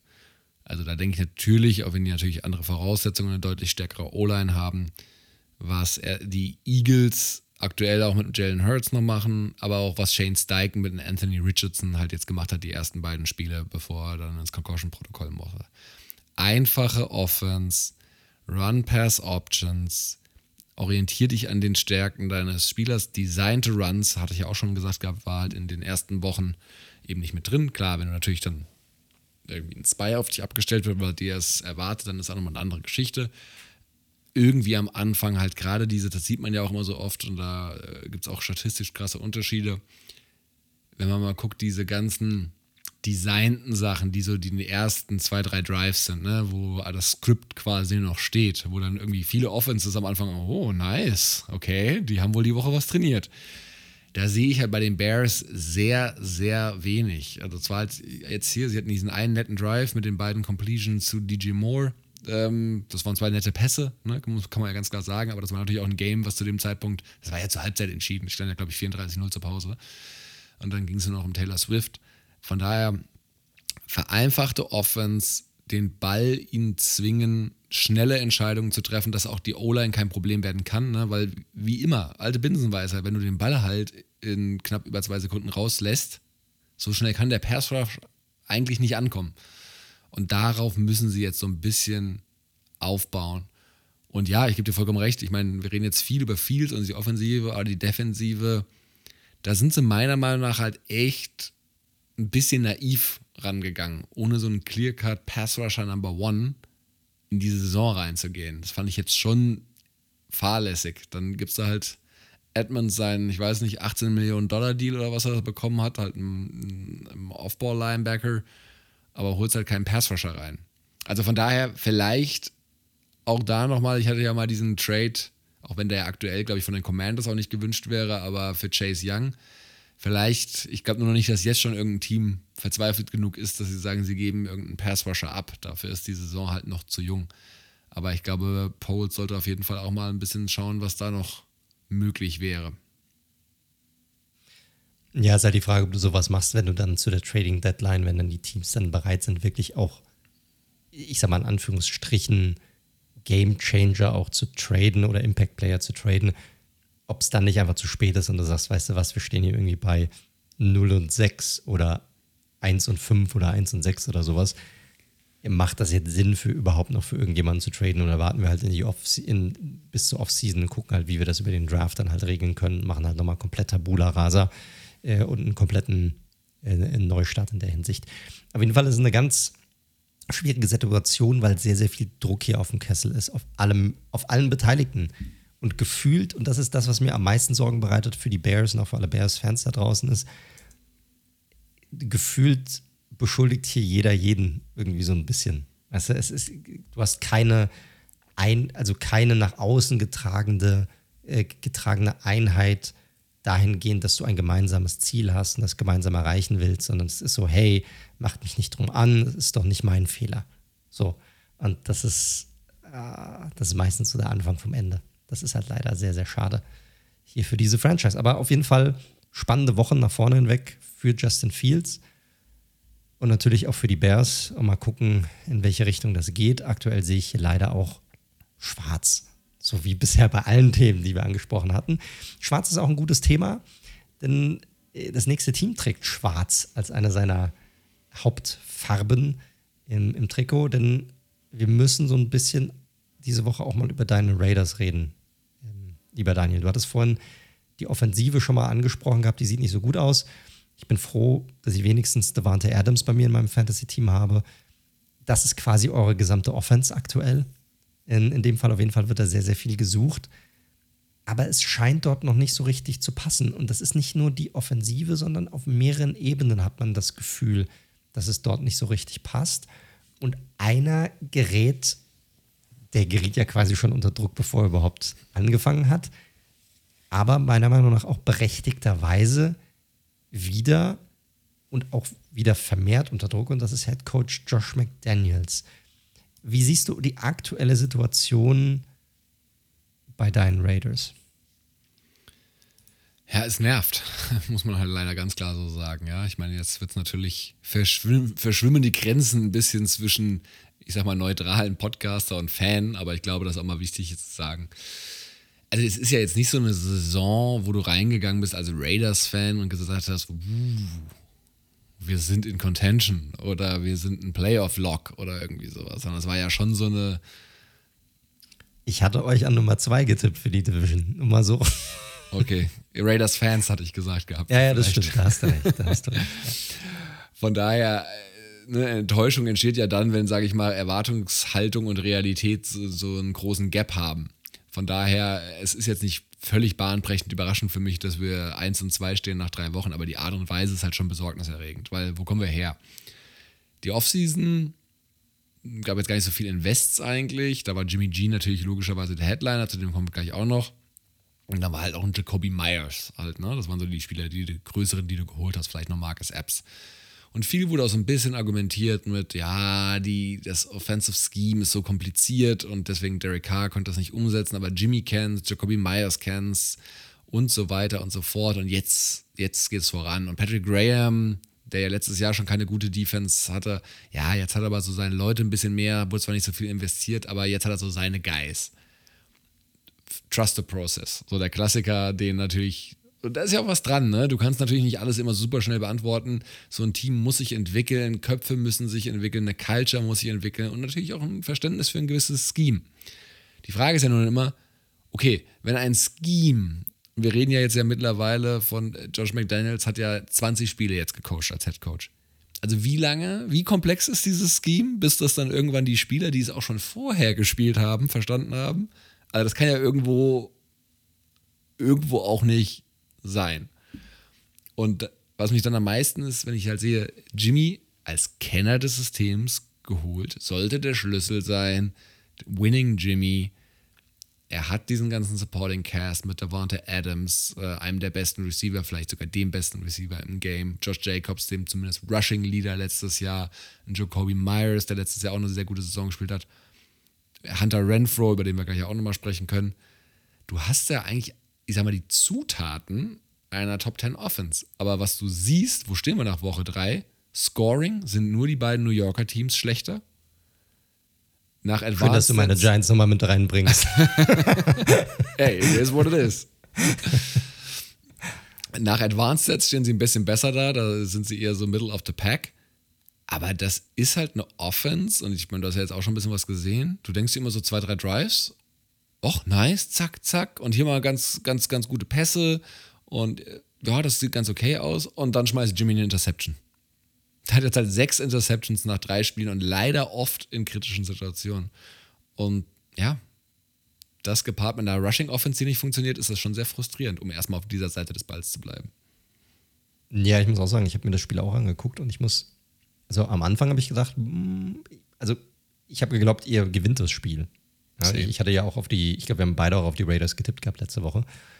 Und ihr seid ja auch ganz gut reingestartet. Ich meine, Adams hatte, ich weiß nicht wie viel, neun Catches oder zehn Catches in der ersten Halbzeit. Das war absurd. Ich habe mich gefreut wie Bolle. ja, und das sah okay aus. Es ist natürlich, es ist sehr vorhersehbar, was passiert. Sehr. Und das verstehe ich nicht ganz, weil du hast zwar diese ganzen Waffen angesprochen, es wird, Myers wird auch gesucht, ja. Du hast Adams oft auch, der aus dem Slot agiert, aber du beraubst dir auch so ein bisschen der anderen Spieler, die du eigentlich hast, die in ihren Rollen in der Vergangenheit schon mal sehr, nicht nur gut, sondern teilweise sogar sehr gut funktioniert haben, wie ein Hunter Renfro, der, ich glaube, der hatte zwei Receptions bei zwei Targets in dem Spiel gegen die Steelers. Und das verstehe ich nicht ganz. Beim Running Game, da bin ich mir noch nicht so ganz sicher, woran es liegt, weil ich weiß nicht, ob es am Blocking liegt, aber auch Josh Jacobs, finde ich, sieht nicht so gut aus. Also irgendwie, da fehlt mir, da fehlt mir der Burst, weißt du, also der, der, der irgendwie ge gefühlt, als hätte er irgendwie einen Step weniger als letzte Saison. Aus welchen Gründen auch immer. Vielleicht, weil er jetzt spät reingekommen ist oder weil das Scheme auch irgendwie nicht so prickelnd ist für ihn. Ich, ich, ich bin mir nicht sicher. Und Jimmy, ja, gefühlt sucht er halt einen Mann und wenn die Option nicht da ist, dann hat er da Würfe dabei, wo ich denke, boah, das habe ich von ihm eigentlich, also man kennt es schon manchmal, aber nicht in der Häufigkeit, wie das aktuell passiert. Da waren ein paar Interceptions dabei, gerade auch so lange Dinge, wo ich gesagt, hey, warum wirft er den Ball denn da jetzt hin? Das muss doch gar nicht sein. Kann er den nicht einfach wegwerfen oder warten, wo du das Gefühl hast, er wirkt ein bisschen hektisch oder nervös, was man von ihm eigentlich gar nicht kennt. Er ist ja eigentlich, eigentlich der Typ, der der eigentlich komplett ruhig ist. Das ist ja auch so ein bisschen Jimmy Cool, weißt du? Und das ist, das sieht man bei ihm aktuell wenig in, in dem Fall. Du hattest Defensive ist auch nochmal ein Thema, da müssen wir auch noch drüber reden. Da bin ich mir auch nicht so sicher. Ich finde halt eure Defensive von dem Spielermaterial her nicht so prickelnd, gerade die Line. Ich meine, über Chandler Jones, da haben wir auch die letzten Wochen so ein bisschen angedeutet. Da müsst ihr mal gucken auf Social Media, was da abgeht. Er hat auch jetzt wieder irgendwie ein paar Notizen gepostet, die er gemacht hat von seinem Trip im Krankenwagen. Da hat er auch wieder ein paar Sachen erzählt. Der fällt halt aus, also ein Starter. Und den, mir fällt der Name nicht ein, den ihr gedraftet habt am Nummer 7, Wilson, ist das sein Name? Tyree Wilson, ja. Tyree Wilson. Da kommt ja bisher leider auch noch nicht so viel, was ja auch okay ist. Mein Gott, der Typ ist ein Rookie, klar, man erwartet da irgendwie ein bisschen mehr. Aber der muss aktuell auch mehr machen, als man eigentlich angedacht hatte für ihn. Es ist halt irgendwie raff ich nicht so ganz, warum die Raiders gewisse Sachen machen, wie sie machen, gerade offensiv. Ja, und das ist genau der Punkt. Also vielleicht da als letzter Satz nochmal, sie haben ja wirklich ein spannendes Receiving Core, aber wie gesagt, die Offense läuft ausschließlich über Adams und Myers und dann auch nochmal hier von mir aus ähm, Jacobs im Passing Game. Alle anderen Receiving-Optionen, inklusive Tight Ends, haben neun Receptions nach drei Spielen, wenn man mal Adams und Myers weglässt. Dann denke ich mir halt schon, es, war dieses Regime, was Hunter Renfro bezahlt hat. Es war dieses Regime, was Michael Mayer gedraftet hat in der zweiten Runde, äh, zweiten Runde und Austin Hooper und die ganzen anderen Namen, die noch gar keine Reception hatten. Why? Wenn, und eure so hochkomplexe Offensive, die war nur dafür gedacht, dass im Endeffekt zwei Spieler den Ball bekommen, weil sie so komplex ist. Ich sehe diesen Plan offensiv null. Defensive können wir ein bisschen kürzer machen, weil dann will ich auch gerne über McDaniels halt nochmal reden ich finde, die war eh schon vom Spielermaterial vor der Saison, fand ich das schon ein krasses Wagnis, ehrlich gesagt, weil du hast halt Max Crosby und dann noch mit Abstrichen Nate Hobbs und, und Diablo und that's it. Ich finde es ich find's krass, wie gut Crosby immer noch aussieht und wie viel Druck er erzeugt. Als One-Man-Show. Ja, ich würde drei Spieler auf ihn ansetzen, um ganz ehrlich zu sein. Ich raff nicht, warum das Teams nicht noch, noch mehr machen oder noch krasser bei ihm machen. Weil von der anderen Seite oder von dem Rest der Line musst du dir aktuell leider Gottes nicht so viel erwarten. Ja, der kriegt aber schon viele Double Teams, Chip Blocks und so weiter. Also das. Und äh, wie gesagt, die Defense unter Graham war letztes Jahr nicht gut. Sie ist jetzt schon wieder 29 nach EPA per Play.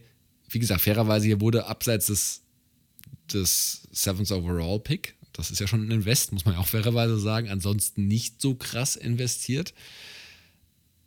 Deswegen überrascht mich die Defensive nicht, auch wenn es für Graham, also wenn das so bleibt, dann ist der auch nicht mehr lange am Start. Der, der ist der erste Sündenbock, den es erwischt, garantiere ich dir.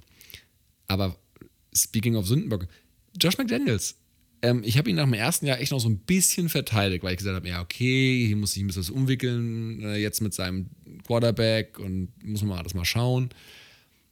Aber er hat es jetzt in 20 Spielen nicht geschafft, dass eine, seine, seine Offense, und er gilt ja als so äh, Offensive Mastermind, wirklich mal konsequent über 60 Minuten abliefert. Hat er nicht geschafft. Und das, wie gesagt, trotz Adams, Renfro, Jacobs und so weiter und so fort. Er hat ja auch keine, er hat ja keinen Zach Wilson jetzt da als Quarterback die ganze Zeit. Ne? Er kann es ja auch nicht auf die Position jetzt schieben. Und jetzt kommt bei ihm neben dessen, dass ich ihn auch medial, das ist für mich jetzt nicht alles, aber finde ich, gibt er auch immer eine komische Figur ab Jetzt kommen halt weiterhin diese fragwürdige Ingame-Coaching-Decision. Letztes Jahr schon so ein paar Geschichten, sehr konservativ. Jetzt diese Geschichte, kurz vor Schluss, du siegst mit acht Punkten hinten und kickst einen scheiß Field Goal bei Vierter und Eins. Also nur ganz kurz, um das mal einzuordnen. Seit 94, wenn die Situation so war, also ne, acht Punkte zurück, drei Minuten noch auf der Uhr, ist das nicht passiert. Das haben alle anderen in den letzten 29 Jahren anders, äh, 19 Jahren anders gelöst. Nee, 29 Jahren, 29 Jahren anders gelöst. Und er sagt, er würde es wieder so machen, er versteht, dass es da Kritik gibt. Und dann kriegen sie ja noch diesen nächsten Shot durch die, durch die Penalty. Und dann macht er den gleichen Scheiß wieder und geht wieder fürs Field Goal. Also da habe ich mich, ich wusste gerade in dem Moment nicht, ob ich mich mehr über die schlechte The Zone-Zusammenfassung, wo Plays gefehlt haben, da, da wollte ich gerade noch rein. Da wollte oder, ich rein. Ja. oder über den Play-Call von McDaniels. Man ja, könnte meinen, die beiden stecken unter einer Decke. Ja, wahrscheinlich, ich wollte gerade sagen, schönen Gruß an der Zone da draußen, die diese 40 Minuten, wir haben, wir haben das als Thema schon gehabt, diese 40 Minuten Zusammenfassung, die immer fast 50 Minuten lang ist, dass sie die so zusammengeschnitten bekommen, dass du quasi einen First Down hast und dann sollte Second Down kommen, aber nein, dann kommt ein Field Goal und du fragst dich, was ist passiert? Richtig. du fragst dich, was passiert. Und du checkst, ich habe in dem Moment erst gar nicht gecheckt, hä, okay, geht für ein Field Goal und dann, hä, warum geht er denn da jetzt für ein Field Goal?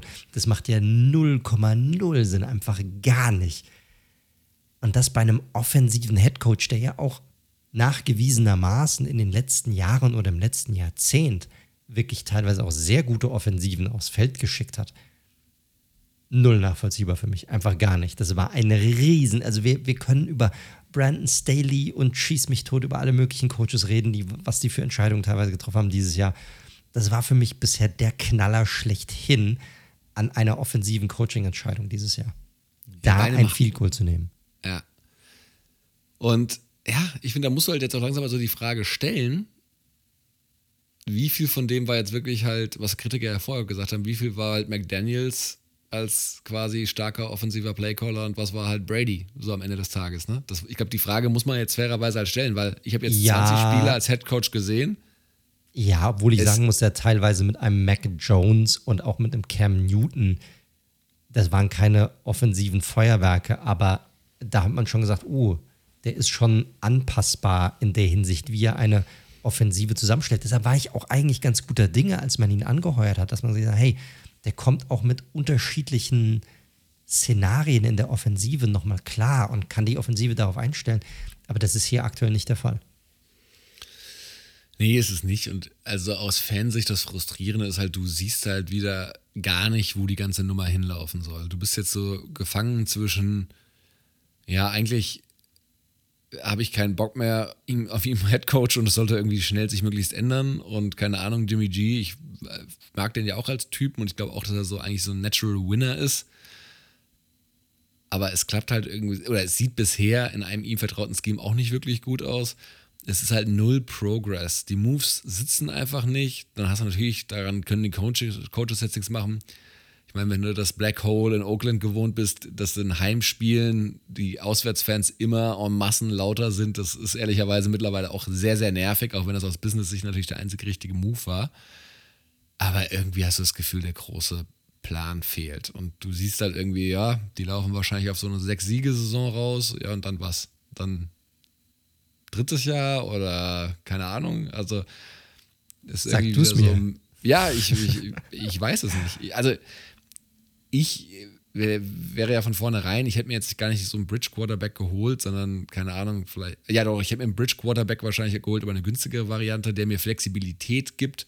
Nächstes Jahr im Draft vielleicht mal einen jungen Quarterback und damit in Las Vegas Begeisterung, ne? irgendeinen so elektrisierenden Spieler. Jetzt haben sie mittlerweile den Garoppolo-Vertrag ja auch noch restrukturiert, sodass du, ich glaube, mittlerweile wieder 30 Millionen Dead Cap hättest, wenn du dich nächstes Jahr von ihm trennen willst auch so ein Move, wo ich denke, der war jetzt nicht zwangsweise nötig, nachdem er jetzt noch nichts gezeigt hat.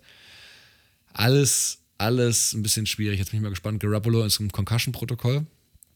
Das heißt, interessanterweise könnten wir entweder Aiden O'Connell sehen oder, oh und dann yeah. ganz ehrlich, dann, dann habe ich jetzt so einen Kamm, wenn Brian Hoyer startet dann am nächsten Wochenende.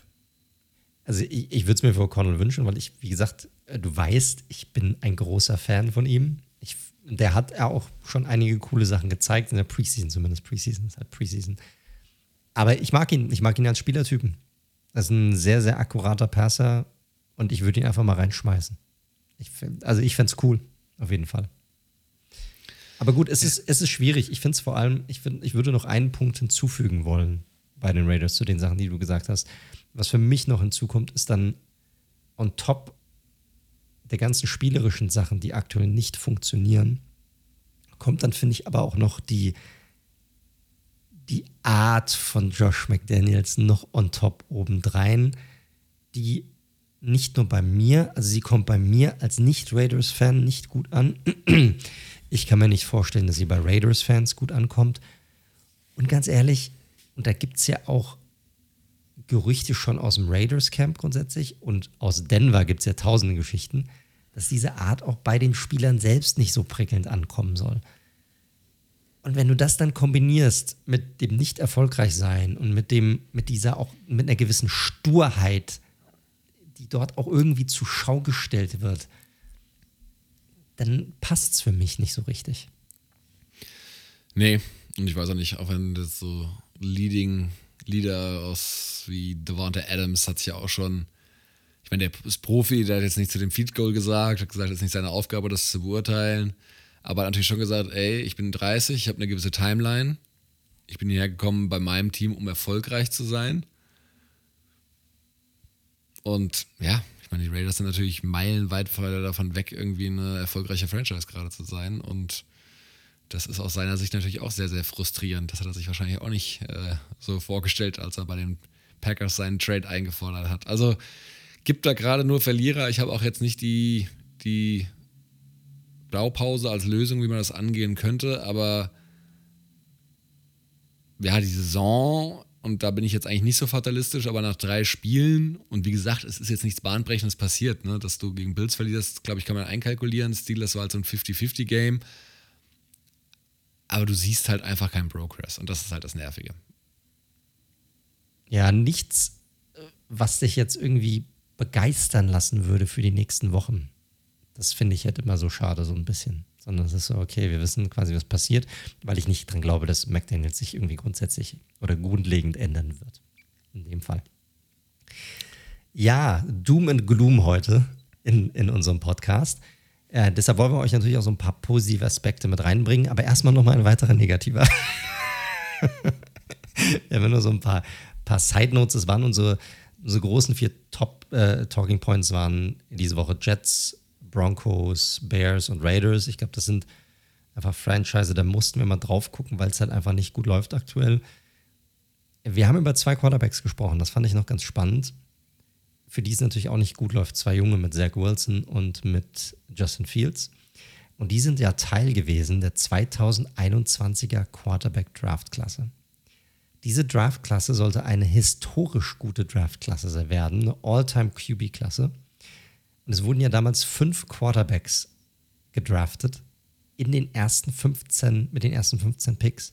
Trevor Lawrence, Zach Wilson, Trey Lance, Justin Fields, Mac Jones ich wollte das gar nicht, ich will hier gar nicht groß überreden, ich wollte es einfach nur mal anmerken, diese Draft-Klasse ist im Vergleich zu der Erwartungshaltung, die man hier hatte, und da sieht man nochmal als ein schönes Beispiel dahingehend, also wie schnell das auch basten kann.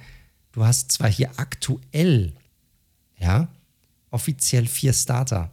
Davon sind aber zwei quasi schon komplett abgeschrieben. Von den, über die zwei haben wir heute schon gesprochen ein Quarterback ist gar nicht mehr bei seinem Draft-Team, das ein Boatload von Picks und was auch immer noch für den abgegeben hat.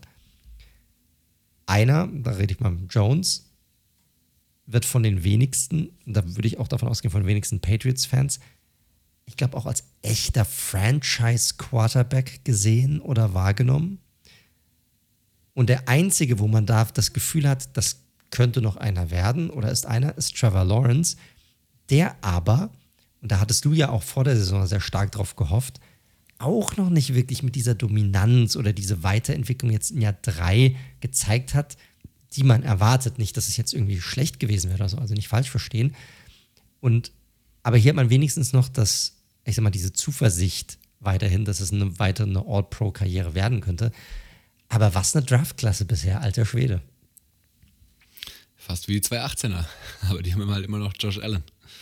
Ja, also Leute, es ist halt einfach so, ne? Bei allem Hype und einige Fans werden sich ja schon mit dem Draft gedanklich auseinandersetzen von 24 und spekulieren darüber, ob sie Drake May haben wollen oder Caleb Williams oder jetzt kommen ja noch ein paar andere Namen mit rein, die im College gerade abliefern. Alles, alles immer Gemach und wenn ihr euch anschaut, wo Josh Allen, wo Mahomes gedraftet worden sind, äh, ne? Die waren keine, also Josh Allen war gerade so ein Top 10 Pick, Mahomes eben nicht ein Jalen Hurts in der zweiten Runde und so weiter und so fort. Also wartet mal ab.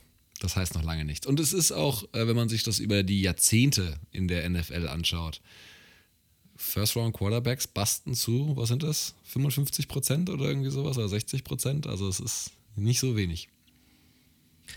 Nee, wie gesagt, ich wollte jetzt keinen riesigen Talking Point draus machen. Ich wollte es einfach nur mal angemerkt haben. Diese Draftklasse sieht sehr, sehr bescheiden aus zum jetzigen Zeitpunkt. Ein paar positive Takes haben wir allerdings auch noch. Zwei Teams, die wir auf jeden Fall mal diese Woche nochmal hervorheben wollten, weil auch deren Performances jetzt noch am Wochenende gezeigt haben, dass die, dass die gut gecoacht werden aktuell. Und das sind tatsächlich die Colts und die Arizona Cardinals. Und beide werden von ehemaligen Eagles Coordinatoren gecoacht, muss man sagen. Die Colts hier ganz krass, die sind aktuell bei 2 und 1. Die haben das Spiel am Wochenende gegen die Ravens gewonnen, ohne Anthony Richardson mit dem Gardner Minshew als Starting Quarterback. Die führen die AFC South aktuell an. Super gecoacht bisher, sehr gut auf die Gegner vorbereitet. Ähm, die, nicht nur Richardson ist ja ausgefallen, auch Center Ryan Kelly ist ausgefallen am Wochenende. Ich finde es krass, was da gerade bei den Colts abgeht. Ne? Es werden sofort Maßnahmen gezogen. Wenn jemand nicht gut genug spielt, dann wird er gestrichen. Und Steichen macht offensiv genau da weiter, wo auch bei Hertz aufge aufgehört hat. Er gibt seine offensive Wege an die Hand, positive Plays umzusetzen, anhand des Talents, was er quasi vorfindet auf dem Roster. Also es ist schon richtig, richtig nice äh, was er hier oder was die Colts hier aktuell hinbekommen. Ja, sehr beeindruckend, muss man ganz klar sagen. Also jetzt wirklich mit einem Backup-Quarterback, auch wenn es natürlich so ein wildes Game war, was sie da in Baltimore gespielt haben, ähm, mit Gardner Minshew. Da, aber das war halt smart gemacht, ne? Sie haben halt im Endeffekt logischerweise nicht das gleiche probiert mit Minshew umzusetzen, was sie mit Anthony Richardson vorher gemacht haben. Shane Steichen, ja, macht das einfach sehr, sehr clever. Auf vielen Positionen der O-Line greift da alles besser. Sie sind besser, spielen schneller auch in der Defensive. Gus, Gus Bradley spielt eine super einfache Defense, aber die ist immer okay. Die ist immer okay. Aber das muss ja auch, ich meine, einfach muss ja nicht schlecht sein. Einfach lässt ja die Spieler auch quasi relativ frei dann auch spielen, ohne sich jetzt großartig immer wieder Gedanken darum machen zu müssen. Ich sag mal zum Beispiel so eine Patrick Graham Defense, die soll ja sehr, sehr kompliziert oder sehr komplex sein. Ganz schlimm. Also da musst du an Harvard wirklich komplett ewig lang, bevor du so einen Ball fangen kannst für eine Interception. Das ist wirklich. Also bei aller Liebe, ne? Also mir geht es ja dann teilweise schon so auf den Sack, wie das immer so als Ausrede benutzt wird. Also, sorry, wenn dein Scheme so kompliziert ist, dann musst du halt dein Scheme vereinfachen. Punkt. Ist halt so. Also, was willst du machen? Ich, ich sehe es ja, ich, ich ja genauso. Deshalb meine ich das jetzt auch hier nicht negativ. Dahingehend, dass das eine einfache ein einfaches Scheme ist. Also das macht ja für diese Defensive auch Sinn. Ich finde, in der Secondary, da sind sie noch ein bisschen lasch besetzt, aber die, die rennen zum Ball. Also das ist eine sehr aggressive Def Defensive hier in Indianapolis, die machen das gut. Ich sehe sie jetzt, ich weiß nicht, wie du sie, ich sehe sie jetzt weiterhin jetzt trotz des guten Starts jetzt nicht als Favorit in dieser Division. Aber auch dieses Jahr, und wir sehen es ja bei der NFC South Jahr ein, Jahr, äh, AFC South Jahr ein, Jahr aus, es wird auch dieses Jahr, glaube ich, ein sehr, sehr enges Rennen werden, weil auch die Jaguars, die wir als klaren Favoriten für die Division gesehen haben, 1 und 2 aktuell. Ja. Viele knappe Sachen muss man alles einordnen. Die Ravens, ich will da nichts wegnehmen, weil natürlich auch sind jetzt schon wieder extrem gebeutelt, was Verletzungen angeht. Also da haben schon wieder vier, fünf Starter gefehlt. Äh, das Ende des Games, äh, ich will jetzt nicht irgendwelche Schiedsrichterentscheidungen noch mit reinnehmen. Da kann man auch eine Strafe geben, auf jeden Fall aber wir wollen ja positiv sein und die Colts, und das ist auch völlig unabhängig, selbst wenn die es knapp verloren hätten, die sind competitive, die geben Gas. Shane Steichen scheint die absolut im Griff zu haben, egal mit welchem Quarterback. Ähm, Jonathan Taylor kommt noch zurück. Ja, das wird sicherlich, weil da gibt es einfach schon einen krassen individuellen Gap von ihm zu Zach Moss oder, oder Dion Johnson. Von daher, ja, Colts äh, nach der Shitshow letztes Jahr auf jeden Fall eine positive Überraschung der aktuellen Saison. Genau, und ähnlich sieht es bei den Cardinals aus.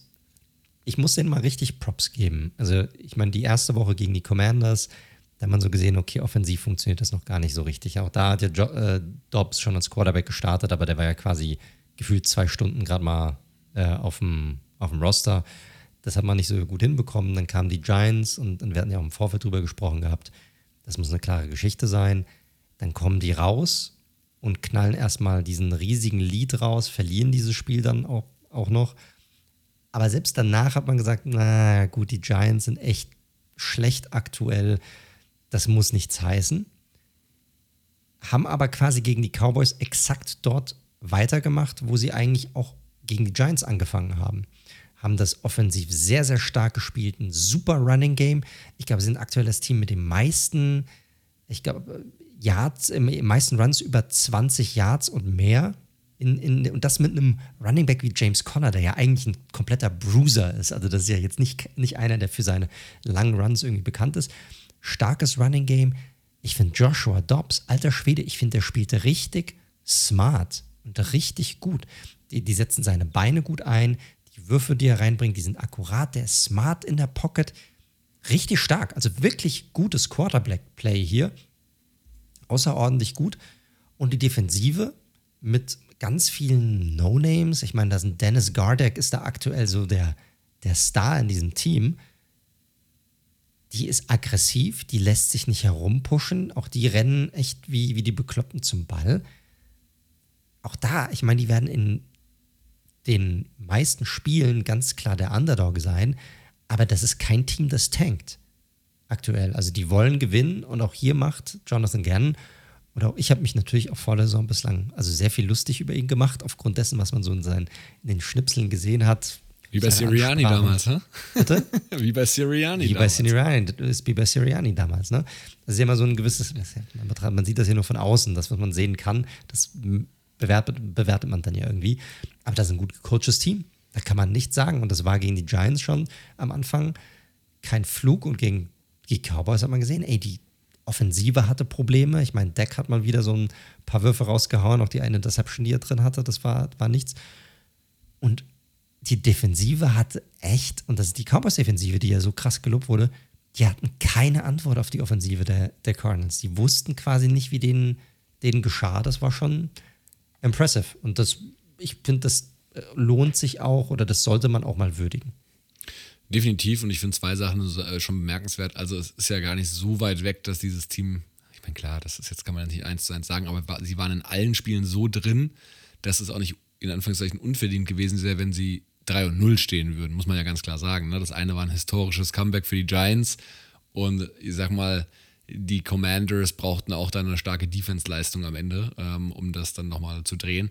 Von daher, wie gesagt, völlig überraschend für das Team, was ja wirklich jeder, der Football verfolgt, ganz klar als das schlechteste Team gesehen hat zur Saison, was ja Rosterqualitäts, also wenn man die reine Rosterqualität betrachtet, auch sicherlich immer noch ein fairer Take ist. Aber da sieht man mal, was Coaching ausmacht. Und das finde ich halt wirklich spannend. Ähm, die Offense sieht gut aus von Drew Petzing, den sie ja geholt haben als neuen OC. Ähm, ist natürlich die spannende Frage, ne? wenn jetzt ein Kyler Murray, wir sind jetzt in Woche 3, das wird dann wahrscheinlich eher so eine Storyline für Woche, ich weiß es nicht, 6, 7, 8, weiß ja keiner so genau. Bleiben sie dann bei Dobbs, sieht Murray, der natürlich eine viel höhere Upside hat, kann der auch innerhalb dieser Struktur auch was Geiles zeigen? Wissen wir nicht, bevor wir es gesehen haben. Würde schon sagen, dass unter Kingsbury die Struktur oft so ein bisschen gelitten hat. Von daher ist schon ein spannender Case. Ähm, die Cardinals und ähm, ihr neuer Coach kennen. Ich finde, das wird eine sehr spannende Storyline, wenn Dobbs so weitermacht, weil ich finde den, also ich finde ihn wirklich richtig gut. Also richtig gut aktuell, muss man sagen. Das ist, ist spannend. Auf jeden Fall zwei Teams, die aktuell einen sehr, sehr guten Job machen und dies genau verdient haben, mal erwähnt zu werden in dem Zusammenhang. Und vielleicht gibt es ja auch nochmal in den nächsten Wochen die ein oder andere tiefere Storyline diesbezüglich, wo wir uns die Teams dann nochmal anschauen, was das angeht. Damit würde ich sagen, lass uns doch mal zu den Picks kommen und auf die kommende Woche schauen. Oder hast du noch ein, ein Thema, das du ansprechen möchtest? Wo wir gerade dabei sind, Leute, die einen guten Job machen und nicht so einen guten Job machen. Tippspiel ist natürlich das nächste Thema, ja. Ja, äh, es sah lange gut aus bei mir, aber hinten raus sind, sind ein bisschen die Fälle davon geschwommen, muss ich sagen. Wie viel hast du richtig gehabt letzte Woche? Äh, ich habe gar nicht final geschaut jetzt. Neun, kann das sein? Ich, äh, bis zum späten Slot war ich echt gut unterwegs und dann habe ich ein paar Mal daneben gelegen, ehrlich gesagt. Aber vielleicht magst du ja parallel mal schauen. Ich war tatsächlich gar nicht so schlecht, also deutlich besser unterwegs als die Wochen davor. Ich habe wenigstens mal eins, zwei, sechs, sieben, nee, sechs, acht, nee, neun, also nur einen besser als sonst. hey, stay positive. Stark. Also ich bin schon richtig schlecht reingestartet, aber diese Woche wird meine Woche. Das sehe ich jetzt schon, das weiß ich. Absolut. Okay. Ähm, und wenn ich hier drüber schaue, gibt es so einige interessante Spiele, wo es in beide Richtungen gehen kann. Deshalb könnte es wieder sehr viele unterschiedliche Tipps geben. Lass uns mal anfangen mit dem Thursday Nighter. Das wird ein äh, Division Rivalry zwischen den Detroit Lions und den Green Bay Packers. Beide Teams sind positiv in die Saison gestartet, 2 und 1. Die Packers jetzt mit einem sehr schönen Comeback-Win. So ein bisschen so ein Spiel der zwei Halbzeiten auch von einem Jordan Love. Ja, aber natürlich auch ein Spiel der zwei Halbzeiten von den Saints mit unterschiedlichen Quarterbacks. Das muss man dann halt auch mal äh, fairerweise sagen. In, in der Hinsicht, sie spielen in Green Bay. Wer ist für dich hier Favorit in dieser Partie? Leicht die Lions, aber wirklich leicht. Also ich fand das auch ein sehr beeindruckendes Comeback und wie gesagt, Jordan Love können wir nur das bestätigen, was wir letzte Woche gesagt haben. Das hat er dann schon mit Poise irgendwie ähm, gedreht, das Ganze. Ich finde die Lions aber schon noch einfach ein Stück weiter, reifer. Ich finde, die haben den Falcons super wenig Luft gelassen und deswegen gehe ich knapp mit den Lions. Ich finde es ganz, ganz schwierig. Ich schätze die Lions auch ein bisschen stärker ein. Tatsächlich. Ich glaube aber, dass sich Green Bay hier was einfallen lassen wird. Ich glaube, dass sie auch über das Running Game viel machen werden diesmal in Green Bay. Ich habe hier, ich gehe mit meinem Bauchgefühl und gehe hier mit den Packers. Also schon der erste, direkt beim ersten Tipp haben wir schon unterschiedliche Tipps. Die Falcons spielen bei den Jaguars. Die Falcons 2 und 1, die Jaguars haben wir vorhin kurz angedeutet, 1 und 2. Also ich finde es hier tricky, ne? Ich finde Ritter, wie findest du ihn bislang in den ersten drei Spielen? Du, er hat sich, äh, meine Meinung hat sich jetzt nicht wahnsinnig verbessert nach dem letzten Spiel. Ich meine, das letzte Spiel war ein Totalausfall.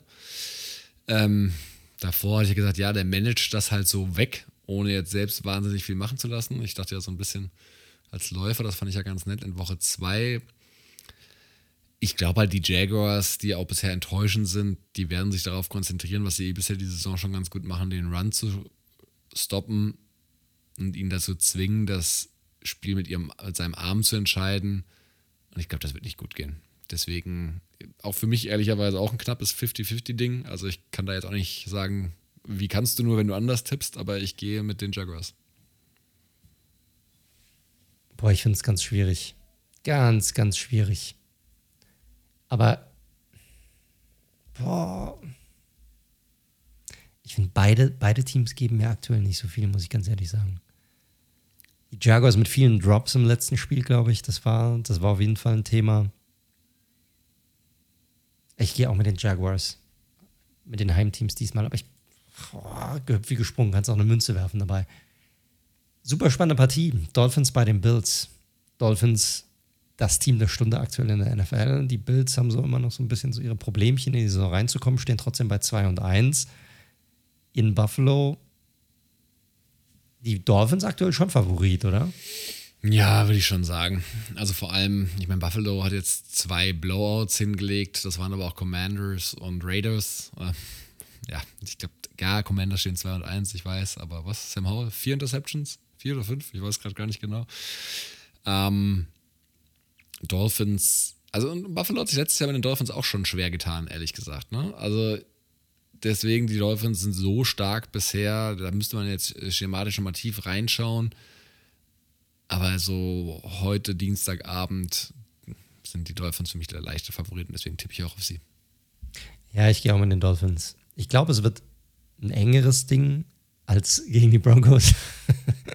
oh, gewagte Hot Take. Hot Take, Hot Take. Äh, und ich glaube, es wird ein, grundsätzlich ein enges Spiel, aber ich gehe hier auch mit den Dolphins, weil sie einfach extrem, die sind heiß aktuell. Und solange sie nicht was anderes zeigen, gehe ich mit den Dolphins. Zwei Teams, die alles andere als heiß sind aktuell, über die wir jetzt auch geredet haben. Der Toilet Bowl. Die Denver Broncos spielen bei den Chicago Bears ich habe hier aktuell, ich habe die Broncos hier als leichten Favoriten, weil ich glaube, diese Offensive ist ein bisschen besser. Defensiv sind beide echt schlecht einfach. Und ich gehe mit dem besseren Passer und der besseren Offensive aktuell, die ein bisschen besser funktioniert. Und deshalb sind für mich die, gehe ich mit den Broncos als Gewinner. Same. Baltimore Ravens 2 und 1, bei den Cleveland Browns 2 und 1. Alter Schwede, diese Browns Defense ist schon echt krass gut etwas, was du ja auch gesagt hattest oder worüber wir auch gesprochen hatten in den letzten Wochen, dass wir glauben, dass es das der Fall sein wird. Spielen in Cleveland. Die Offensive fängt an, so ein bisschen besser auszusehen, finde ich auch bei den Browns. Nicht geil, aber ein bisschen besser. Und auch aufgrund der Verletzungen, die die Ravens aktuell auf dem Roster haben, gehe ich hier, sehe ich die Browns als leichten Favoriten. Deshalb gehe ich auch mit den Browns als Sieger hier. Einigkeit bei uns, Einigkeit bei uns. Also ich finde, man muss schon fair sein bei aller Kritik an ihm als Person. Watson in der zweiten Halbzeit war schon echt stark. Da waren auch echt so ein paar Würfe wieder dabei, wo du sagst, aha, aha, das geht ja doch noch alles. Äh, so inklusive erstes Viertel dachte ich mir immer noch so, Junge, Junge, was ist mit dem Typen eigentlich los? Wo ist denn der Deshaun Watson von, von 2019? Aber es wurde besser. Amari Cooper, sehr, sehr stark ähm, auch eingesetzt. Und die Defense, die ist halt brutal, was Schwartz dahin gebaut hat. Also die haben natürlich auch viele Playmaker hinzugeholt, sodass Miles Garrett halt jetzt glänzen kann, weil er nicht die ganze Zeit äh, der Alleinunterhalter ist, sondern es eben noch Tomlinson gibt und Darius Smith. Die Secondary sieht gut aus. Die haben halt einen Touchdown zugelassen dieses Jahr, ne? Und wir sind in, aber, kommen jetzt in Woche 4. Aber es ist auch krass, die Aufmerksamkeit, die Garrett bekommt. Hast du das Video gesehen? Du hast es mal gesehen, wie er da bei dem einen Play, da haben sie es auch hinbekommen, die, die gegnerische Line äh, ähm, mit einem False Start hinzubekommen, äh, wo dann immer zwei Spieler mit ihm getravelt sind. Er ist quasi ja, von ja. der einen Seite zur anderen, dann wieder zu der einen Seite und zur anderen. Und irgendwann konntest du die Line nicht mehr aushalten. Äh, relativ amüsant. Die Bengals, die haben jetzt gewonnen. Ähm, 1 und 2 spielen gegen die Titans auch 1 und 2. Ich finde das auch ein relativ, ich finde das Game tricky, mhm. so ein mhm. bisschen. Also bei den Titans, da kann irgendwie alles passieren, Gefühl. Ja, da kannst du das eine Woche, da läuft gar nichts, dann hast du auf einmal eine Woche, da sieht die Offensive wieder prickelnd aus. Die Bengals trotz des Sieges, also Burrow sieht weiterhin nicht aus wie Burrow. Das muss man einfach sagen. Ich weiß nicht, keine Ahnung, 70 Prozent bei 80 Prozent die Würfe. Es fehlt auch, das siehst du richtig, es fehlt das Deep Passing Game. Also es kriegt er aktuell gar nicht hin. Das macht er nicht. Sau viele kurze Würfe.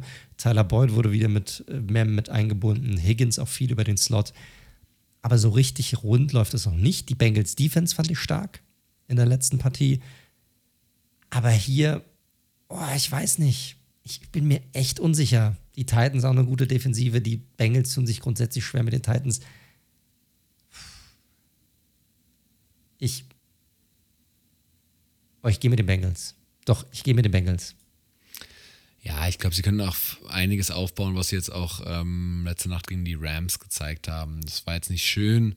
Es war halt dieses, ey, wir lassen den Pass Rush gar nicht so durchkommen, weil Joe Burrow ballert den Ball einfach ultra schnell raus. Dementsprechend kannst du halt nicht tief gehen, weil dafür brauchst du halt einfach mehr Zeit. Das liegt halt in der Natur der Sache. Aber dadurch bleibt dein wichtiges Asset, dein, was, 275 Millionen, ich weiß nicht mehr, wie viel Code das war, Quarterback halt erstmal ganz, beziehungsweise er geht nicht weiter kaputt. So. Das ist der Gameplan gerade. Simple as fuck, aber das ist kein Problem, weil das ist clever, die um die Situation herum coachen. Ich fand die Dienerin und äh, deutlich besser jetzt. Trey Hendrickson hat ja ein sehr starkes Spiel auch gehabt. Titans sind immer eklig, aber ja, Tannehill ist so grotesk schlecht auch bis jetzt diese Saison. Also low scoring, aber die Bengals machen das. Die LA Rams 1 und 2 bei den Indianapolis Colts 2 und 1. Die Colts haben wir eben gelobt. Die Rams wären auch ein Team gewesen, das man hätte loben können, weil auch Definitiv. die sind deutlich besser oder sehen deutlich besser aus, als wir das vor der Saison gedacht haben. Sind gut in die Saison gestartet mit ein paar richtig krassen Überraschungen auch dabei, von, auch vom Spielermaterial her. Ich fand jetzt in dem Spiel gegen die Bengals, du hast so ein bisschen die zwei Gesichter des Matthew Stafford gesehen. Da waren einige Würfe dabei, ich dachte, boah, geil, ey, weißt du?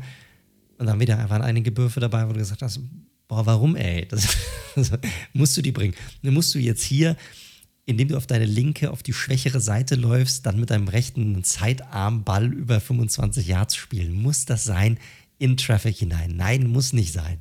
So, und so kommen dann die Interceptions zustande. Trotz allem ist das für mich ein Toss-up hier. Also du hast zwei gute Defensiven. Also ich finde auch die Rams defensiv stark bisher. Und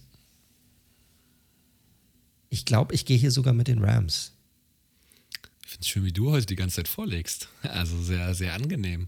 Ähm, ja, auch da bin ich ehrlicherweise bei dir. Ich, wie gesagt, ich will den Colts da nichts wegnehmen. Das hätte aber auch anders äh, ausgehen können. Ist immer noch auf den wichtigsten Positionen ein junges Team. Mal gespannt, ob Richardson jetzt wieder spielen soll ist, ist sehr spannend. Steigen gegen Sean McVay, ne? Schon so zwei Offensivgurus. Äh, so ein sneaky Game, also so ein Game. Es steht natürlich in dem Slot alles so im Zeichen von, von Bills gegen Dolphins. Aber ich finde, das hat schon Potenzial, sehr interessant zu werden und ich gehe auch knapp mit den Rams. Tampa Bay Buccaneers 2 und 1. bei den Northern Saints 2 und 1.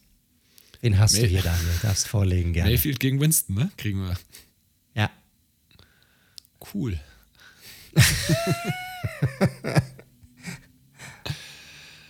äh, das ist, äh, ich glaube, ich mache es mir relativ einfach. Alvin Kamara kommt ja auch zurück, hat auch ein ganz witziges Video gepostet dazu, hatte ich auch mal geteilt. Ähm, Flames gegen Shaker Baker. Ich Bauchgefühl zu Hause Saints. Ja, wegen der Defensive gehe ich mit den Saints. Ich glaube, die werden äh, Mayfield das Leben zur Hölle machen. Mike Evans sieht gut aus, Mann.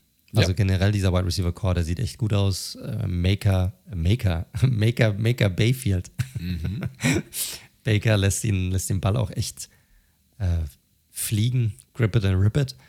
Ist natürlich nicht alles top dabei. Diese Defensive ist stark. Aber auch hier, ich glaube, du wirst hier zwei Quarterbacks haben, die werden den Ball halt einfach fliegen lassen in dieser Partie. Äh, ich gehe ja auch mit den Saints einfach, weil sie zu Hause spielen. Washington Commanders 2 und 1 bei den Philadelphia Eagles 3 und 0. Mhm. Also, ich sag mal vorweg, ich gehe natürlich mit den Eagles, weil sie ganz klar Favorit sind. Ich muss aber sagen, ich finde, und ich weiß jetzt nicht, ob das positiv oder negativ ist, eigentlich ist es für den Rest der Liga eigentlich schlecht. Ich finde, die Eagles spielen auch gerade offensiv noch nicht, das ist noch weiterhin nicht rund. Fand ich auch jetzt wieder nicht rund. Und trotzdem gewinnen sie ihre Spiele. Und das finde ich schon echt scary, weil sie, obwohl sie nicht perfekt spielen, sie gewinnen die Spiele trotzdem.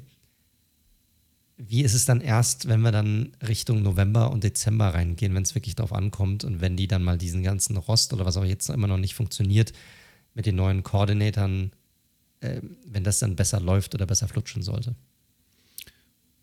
Ja, ich meine, der Tipp ist relativ eindeutig. Ich glaube, Sam Howell wird sich seine Laufschuhe einpacken müssen, denn was da an Interior Pass Rush kommen wird, äh, Jalen Carter allen voran, der ja wieder ein gutes Game hatte, ähm, da bin ich mal gespannt und ich glaube, die Eagles Defense wird die Offense der Commanders auffressen. Yep. Minnesota Vikings 0 und 3 bei den Carolina Panthers 0 und 3. Ja, lege ich gerne mal vor. Also es war ja, ja, ich hätte nicht gedacht, dass sie so lange im Game bleiben äh, mit den Seahawks. Andy Dalton, Red Rifle, ähm, zumindest teilweise da echt ganz gut was abgefackelt. Die Veteranen-Kombo mit Adam Thielen ähm, hat mir ganz gut gefallen. Ich glaube aber hier dieser, ich meine, zwei 0-3-Teams, aber ich glaube, die Vikings beenden hier ihre Negativserie und gewinnen diesmal. Mit One Score natürlich. Ja, ich sehe es genauso. Ich glaube, die Vikings sind einfach das bessere Team. Und hier werden sie ihren ersten Sieg einfahren. Wenn nicht, dann brennt der Baum auf jeden Fall in Minnesota. Das ist der Fall. Die Pittsburgh Steelers 2 und 1 bei den Houston Texans 1 und 2 und trotz des Sieges gegen deine Raiders finde ich das jetzt nicht so klar. Ich finde die Texans, gerade die Defensive, hat das echt stark gemacht am Wochenende. Auch CJ Stroud ja. sehr gut, ne? also muss man auch, auch sagen. CJ Stroud sehr gut, muss man sagen, sah wirklich stark aus. Ich gehe hier tatsächlich mit den Texans zu Hause. Ah, Ich glaube, das ist so ein bisschen Heimspiel und die Fans sind excited und so weiter. Und die, also Pittsburgh Offensive, ich finde das echt nicht gut, Mann. Nee. Also das Running Game ist, also nur wenn Warren drin ist, also Najee Harris, der gef gefühlt kommt gar nicht vom Fleck. Pickett äh, reißt mich jetzt aktuell auch nicht vom Hocker, das muss natürlich nichts heißen, aber das ist auch nicht so prickelnd.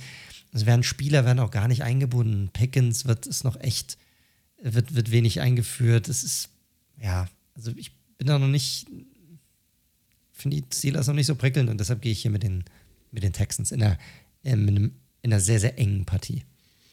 Ja, klar war es für mich auch nicht. Ich finde, es gibt halt trotzdem dieses eine Mismatch und das ist halt die O-Line der Texans, die es okay gemacht hat gegen die Jaguars, aber wie gesagt, da fehlen halt immer noch Tanzel, soweit ich weiß, Howard sowieso, Kenyon Green sowieso. Und der Pass Rush der Steelers, der ist halt da. Ne? TJ Watt ist eine Maschine, Alex Highsmith ist am Start. Die arbeiten mit guten, coolen Blitzpaketen auch hier und dort, dass da einer mal durchgeschossen kommt. Also ich glaube, das wird am Ende einfach ein bisschen too much sein. Gerade für Stroud, der ja unter Druck dann doch mehr Probleme hat, so gut er auch bisher aussieht. Da gibt es halt einen krassen Gap, krassen Drop in seiner Präzision und deswegen glaube ich, wird das die Steelers D-Line im Endeffekt ja, für die Steelers gewinnen. Deine Las Vegas Raiders 1 und 2 bei den Los Angeles Chargers Auch 1 und 2. Ja, ist halt so ein. Das kann ja wirklich beides passieren. Ne? Ich habe vorhin so negativ über die Raiders gesprochen, aber die Chargers, ich glaube, das kann man ja auch mal sagen. Jetzt haben die dieses Duell der beiden Teams, die sich ja ganz gerne mal selbst einen Fuß schießen, gewonnen. Hätte natürlich auch noch komplett anders ausgehen können. Chargers jetzt ohne Mike Williams, was schon ein Major Blow ist. Also, ich tippe auf die Chargers, weil ich wirklich von den Raiders aktuell echt gerade auch offensiv so enttäuscht bin und die Defensive kann, glaube ich, noch nicht mal eine Armada von Fünfjährigen stoppen. Aber die Chargers würden mich auch nicht überraschen, wenn die einfach das Spiel irgendwann wegwerfen durch eigene Turnover. Von daher, Chargers tippe ich, aber das ist für mich ein Spiel, was aufgrund der Absurdität der beiden Teams äh, in beide Richtungen gehen kann. Ja, ich gehe auch mit den Chargers. Ich, ja, schwierig. Schwierig. Ich, die Raiders spielen halt einfach nicht überzeugend oder nicht lang genug überzeugend in einer Partie. Und die Chargers haben für mich zu viel, einen zu guten Quarterback, sagen wir es einfach so. Ganz einfach. Ja, also vielleicht Justin Herbert, ne? Krasse Statistik, über 45 Mal den Ball geworfen und dabei über 80 Prozent angebracht. Das gab es so auch noch nicht. Ich meine, das Schöne aus Raiders Sicht, endlich mal wieder ein Heimspiel. das haben wir ja bei unseren eigenen Heimspielen nicht mehr. Von daher ist es umso schöner, wenn wir in LA spielen. New England Patriots 1 und 2 bei den Dallas Cowboys 2 und 1. Ich finde es nicht so klar. Also ich glaube, die Cowboys werden natürlich, spielen natürlich zu Hause, die werden jetzt rauskommen und sagen, ey, das, das so können wir nicht nochmal auftreten und das muss natürlich anders sein. Diese Defensive gegen diese O-Line, die auch noch nicht so, so ein bisschen auf wackeligen Beinen steht, gegen einen nicht wirklich mobilen Mac Jones. Ich, die Cowboys sind der Favorit, ich gehe mit den Cowboys, ich glaube aber nicht, dass es eine klare Sache wird. Nee, aber du, ich glaube, das wichtigste Argument ist einfach dieses, ey, das war jetzt peinlich, wir haben gegen das Team verloren, was eigentlich so der First Overall Pick sein sollte und jetzt sind die halt voll da. Punkt. Ich glaube auch die O-Line war ja auch ein bisschen angeschlagen, Zach Martin sollte auch wieder zurückkommen. Ich bin mir schon relativ optimistisch, dass die Cowboys da einen Wiedergutmachungssieg hinlegen. Die Arizona Cardinals 1 und 2 bei dem aktuell vielleicht besten Team in der Liga. Nach oder mit den Dolphins den San Francisco 49ers 3 und 0. Äh, so sehr wir die Cardinals auch gelobt haben, so gut sie das auch bisher gemacht haben, die 49ers sind aktuell einfach ein anderes Tier. Das muss man einfach mal sagen. Äh, sind hier ganz klar Favorit, Favorit, spielen auch zu Hause in San Francisco.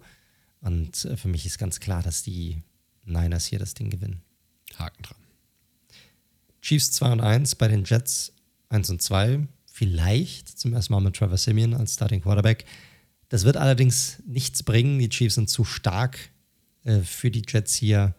Und deshalb gehe ich auch hier mit den Chiefs ganz klar als Sieger in ja. East Rutherford.